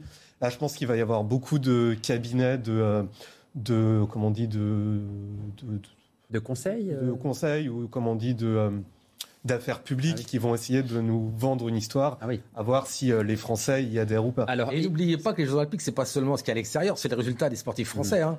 Euh, il faudra qu'on ait les bons résultats aussi. hein. Puis sur la question de la communication, c'est très juste cette remarque, puisqu'on voit déjà qu'avec la bande-annonce des JO, il y a énormément de thématiques sociétales mm. qui sont mises en avant dans la bande-annonce avec des petites images sur mai 68, l'avortement. Et ce slogan, ouvrons grand, les jeux. Et soyons plus inclusifs, c'est le quatrième mot de la bande-annonce, après plus fort, plus vite, euh, etc. Alors il nous reste 10 minutes avant la fin de cette émission pour aborder les débats qui ont lieu en ce moment à l'Assemblée euh, nationale, des débats qui patinent avec l'examen en ce moment du projet de loi de finances rectificative. Il y a à nouveau question du, du pouvoir d'achat. Le vote aurait dû avoir lieu la nuit dernière, mais les députés vont reprendre les débats cet après-midi. Le gouvernement accuse la France insoumise, en particulier, de faire de l'obstruction. Bruno Le Maire, le ministre de l'économie, n'a pas caché son exaspération en pleine nuit. Écoutez. J'ai le sentiment que depuis euh, au moins euh, quelques minutes, peut-être quelques heures, nous ne travaillons plus au service de nos compatriotes. Nous faisons de la pure politique politicienne et nous assistons, et nous assistons, je, le dis très calmement, à un vrai dévoiement du débat démocratique. Xavier Leguet, est-ce que vous avez l'impression que le gouvernement fait face véritablement à de l'obstruction ou est-ce que vous avez plutôt l'impression euh, que le gouvernement redécouvre ce que c'est d'avoir une opposition à l'Assemblée nationale En réalité, on peut dire un peu les deux. C'est-à-dire que le gouvernement supporte pas forcément très très bien d'avoir de nouveau de l'opposition et de plus faire euh, ce qu'ils veulent quand ils veulent. De l'autre côté, on a une opposition avec la NUP qui parfois n'est pas toujours très très constructive et profite de cette situation pour ralentir au maximum les débats.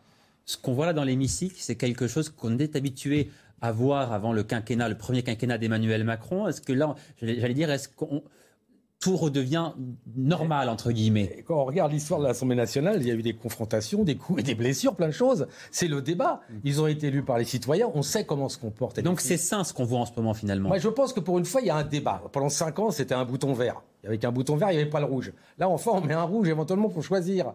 Euh, voilà, c'est bien. Et en plus, on voit le groupe Renaissance qui vote maintenant avec les LR par rapport aux 230 millions donnés par rapport à l'aide au fuel. Donc ça veut dire tout simplement qu'il y a enfin un débat et les différents groupes peuvent travailler ensemble. Moi, ça me choque pas du tout. Maintenant, il y a des limites à pas dépasser parce qu'on parlera peut-être pas du salut nazi, d'accord, mais qui vient pas de LFI, qui vient d'LREM, d'accord mm. On n'en parlera pas aujourd'hui, mais on peut parler longtemps sur ce sujet-là. On, en a beaucoup parlé sur CNews, effectivement, de, cette, euh, de cette séquence. Vous avez raison de la, la rappeler. Lucas Jakubovic. Non, mais là, on est en début de législature, donc évidemment, on est dans une configuration nouvelle avec la majorité relative. Euh, quelque part, sur la situation actuelle, les torts sont partagés parce que le gouvernement n'est pas habitué ah. à négocier. Il a été toujours en position hégémonique, et ce, euh, depuis 2017. Et en même temps, la NUPS vient d'arriver à l'Assemblée et ils veulent un peu faire du zèle. Mais à mon avis, les choses vont se tasser pour une raison qui est assez simple, c'est des raisons physiques. Mmh. C'est-à-dire que là, depuis quelques semaines, les députés travaillent en commission de nuit. Quand on regarde les questions au gouvernement, on voit qu'ils mmh. sont de plus en plus euh, les yeux cernés, qu'ils sont de plus en plus, euh, on va dire, vraiment fatigués. Ils, viennent d'être élus, alors quand même. Ils viennent d'être élus, ils ont, ils ont un peu le feu sacré. Je pense que dans les semaines à venir, il y aura un peu moins d'amendements parce que les députés se connaîtront mieux, quels que soient les bords. Euh, verront qu'ils pourront travailler ensemble et puis verront qu'ils Espérons quand même qu'un mois et demi après leur, euh, leur élection, ils ne soient pas déjà épuisés. Sinon, c'est quand même mauvais signe pour les cinq prochaines années. Non, mais ils le sont parce qu'ils euh, ne sont pas encore habitués à travailler. Ils n'ont pas trouvé leur vitesse de croisière. Mais pas de panique, c'est ça à chaque début de législature. Bon, formidable. Vous nous rassurez. Les débats à l'Assemblée nationale que vous avez évoqués, qui sont sains, c'est ce que vous nous dites finalement. On, redécouvre ce que c'est la vie parlementaire. Qui, qui s'attendait à autre chose? Mais il y a aussi des moments eh bien, euh, qui ne sont ni flatteurs ni pour euh, le gouvernement, ni pour la majorité, ni pour l'opposition. Des passes d'armes dont tout le monde se passerait bien. C'était le cas de cette passe d'armes entre Mathilde Panot et Erwan Balanan euh, du groupe Modem. C'est insupportable qu'à chaque fois qu'on parle, il y ait un brouhaha à ce point, et notamment des claquements de pipites comme vous le faites actuellement. Et je vous assure que ça irait beaucoup plus vite si vous vous, taisiez un petit peu. Incroyable. Hein. Pendant que vous avez fait cette euh, petite provocation, j'ai vu certains de vos députés filmer. Et, je suis désolé. Je suis désolé, Madame la Présidente, on ne filme pas, on ne filme pas pour mettre sur les réseaux sociaux nos débats. Bon, là, c'est vrai, c'est vrai que l'impression que ça donne, là, c'est quand même l'impression d'une grande cour de récréation parce que vous voyez, hein. vous voyez des députés qui euh, font du bruit avec leurs pupitres, vous voyez des députés qui sortent des téléphones pour filmer la petite séquence qu'on va mettre sur les réseaux sociaux sincèrement, quand les Français regardent cela, ils se disent mais c'est ça la démocratie française, c'est comme cela que travaillent les élus qui nous représentent à l'Assemblée nationale. J'imagine qu'ils se disent ça. Xavier Leguet. La NUP euh, fait jamais de bruit c'est Oui, ça la oui, question, c'est c'est-à-dire que quand on entend Mathilde Panot se plaindre que des gens tapent sur leur pupitre, ils sont quand même les premiers à le Oui, faire. mais ju- aussi. justement, c'est pour ça que je parle, je faut- parle de l'impression d'une cour de récréation, parce que tout le monde se comporte Oui, mais après, plus ou moins de la même manière, là, mais visiblement. l'analyse de Lucas Jakubowicz était, était juste sur le fait que c'est la nouveauté et que chacun fait du zèle et est très expressif. C'est très simple. Il faut faire des rappels au règlement. Là, par rapport au salut nazi, je reviens là-dessus parce que ça m'a frappé. C'est juste un rappel au règlement. Oui, un rappel au règlement, comme Eh, eh, quand on était au collège, on, mettait des mots dans nos carnets de correspondance pour dire qu'on s'est mal comporté. Il prend un rappel au règlement, alors qu'une personne qui avait fait la même chose à Bordeaux a pris un an avec sursis. C'est-à-dire, tout simplement, il va falloir qu'il se comporte aussi comme on se comporte nous, je veux dire. On ne peut pas faire. Donc, il y aura des rappels au règlement et des sanctions. Maintenant, c'est des deux côtés. hein. Il n'y a pas des blancs et des noirs. C'est tous pareil. hein. D'accord Ceux qui font du bruit, c'est des deux côtés aussi. hein. Donc, faut arrêter de regarder ce qui se passe chez les autres et balayer un peu devant chez soi. Parce qu'on on fait beaucoup le procès de la France insoumise euh, depuis le début de cette euh, législature, qui est accusée de mal se comporter. Euh, euh, certains élus, comme euh, Renaud Muselier, le président de la région euh, Sud, a même parlé d'une gauche euh, débraillée, d'une gauche qui ne savait pas se tenir, etc. Est-ce que ça vous semble correspondre à une réalité, ou est-ce que vous dites que là aussi, c'est un peu caricatural? C'est une réalité, et c'est une réalité voulue et théorisée par une philosophe politique que vous connaissez peut-être, qui s'appelle Chantal Mouffe. Chantal Mouffe, c'est une philosophe belge, mais qui vit en Argentine, je crois, qui, euh, on va dire, est l'architecte d'un populisme de gauche. Et pour elle, les élus de gauche, quand bien même ils viendraient de milieux aisés, quand bien même ce seraient des apparatchiks, doivent se comporter comme le peuple. Et dans la tête de ces gens-là, le peuple, il est braillard, il est mal vêtu, il est criard, et je pense que les députés de la NUPS font une erreur, parce que les députés, notamment des classes populaires, attendent peut-être un peu plus de dignité et d'esprit constructif de la part de leurs élus. Allez, dernier extrait concernant ce qui s'est passé la nuit dernière à l'Assemblée nationale. Vous allez voir cet échange entre Sandra Régol, qui est députée d'Europe Écologie Les Verts, et Yael Braun-Pivet, la présidente de l'Assemblée nationale. Regardez. supprimant la redevance, on l'a dit, injuste. Qu'est-ce que vous avez, monsieur le ministre? Je vous entends pas d'ici. Je croyais qu'il fallait pas interrompre les intervenants, mais apparemment c'est autorisé pour le ministre. Je vous demande de poursuivre votre intervention, s'il vous plaît. Euh, c'est moi qui dirige cette séance, ma chère collègue. Donc je vous remercie de poursuivre sur la défense de votre amendement. Oui, oui, vous la dirigez, mais j'ai le droit aussi de faire remarquer des choses comme vous ne le faites pas, Madame la Présidente. Écoutez, vous n'avez pas à remettre en cause ma présidence, donc ne me dites pas Je comme vous ne le faites pas pas. en cause.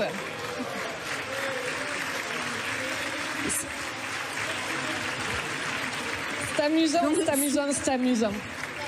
C'est amusant, on y reviendra plus tard, Madame la Présidente, mais je vais quand même continuer mon propos, Bah, puisqu'apparemment, c'est pour la ça qu'on vous a donné la parole, et madame. le ministre, il semblerait que je n'ai pas le droit de m'exprimer, mais je vais quand même aller jusqu'au bout. Donc,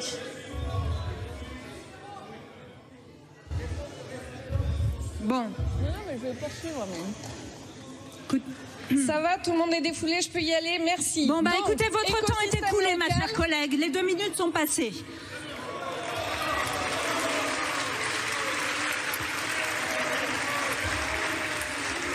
Lucas Jakubowicz, que vous inspire cette séquence Est-ce que la présidente de, de séance, qui appartient à la majorité, fait preuve là d'au- d'autoritarisme?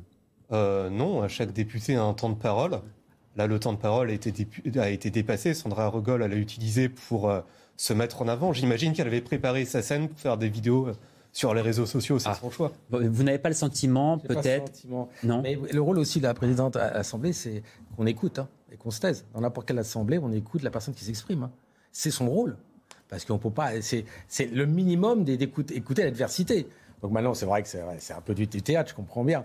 Euh, c'est un peu dur. Il aurait dû d'abord faire euh, silence à tout le monde et on écoute le député qui parle. C'est un respect dans toutes les collectivités. Ça doit s'expliquer à l'Assemblée nationale, c'est clair. Xavier Leguet Moi, il n'y a pas grand-chose de plus à dire, si ce n'est qu'effectivement, il y a un côté théâtral euh, dedans, mais euh, ça montre quelque part euh, que la majorité est fébrile et qu'elle sait faire preuve d'autoritarisme. Quand on la remet en cause, elle est de plus en plus remise en cause, elle sera de plus en plus agressive. D'autant que Sandra Regol, euh, elle est irréprochable sur ce coup-là. Autant il y a des, parfois des députés qui font vraiment du, du théâtre et qui se comportent mal. C'est pour ça que je vous posais la elle- question. voilà. je demande- je Elle est si, elle faisait preuve d'autoritarisme. Est-ce que cette réaction vous paraît excessive ou pas, la réaction de la présidente? Oui, ah oui, c'est une réaction Voilà. légèrement excessive, oui. Eh bien, merci beaucoup, messieurs, d'être venus euh, débattre sur le plateau de Midi News durant cette euh, heure et demie. C'est la fin de cette euh, émission. Dans un instant, bien sûr, d'autres débats sur CNews. Passez une très belle journée. Merci.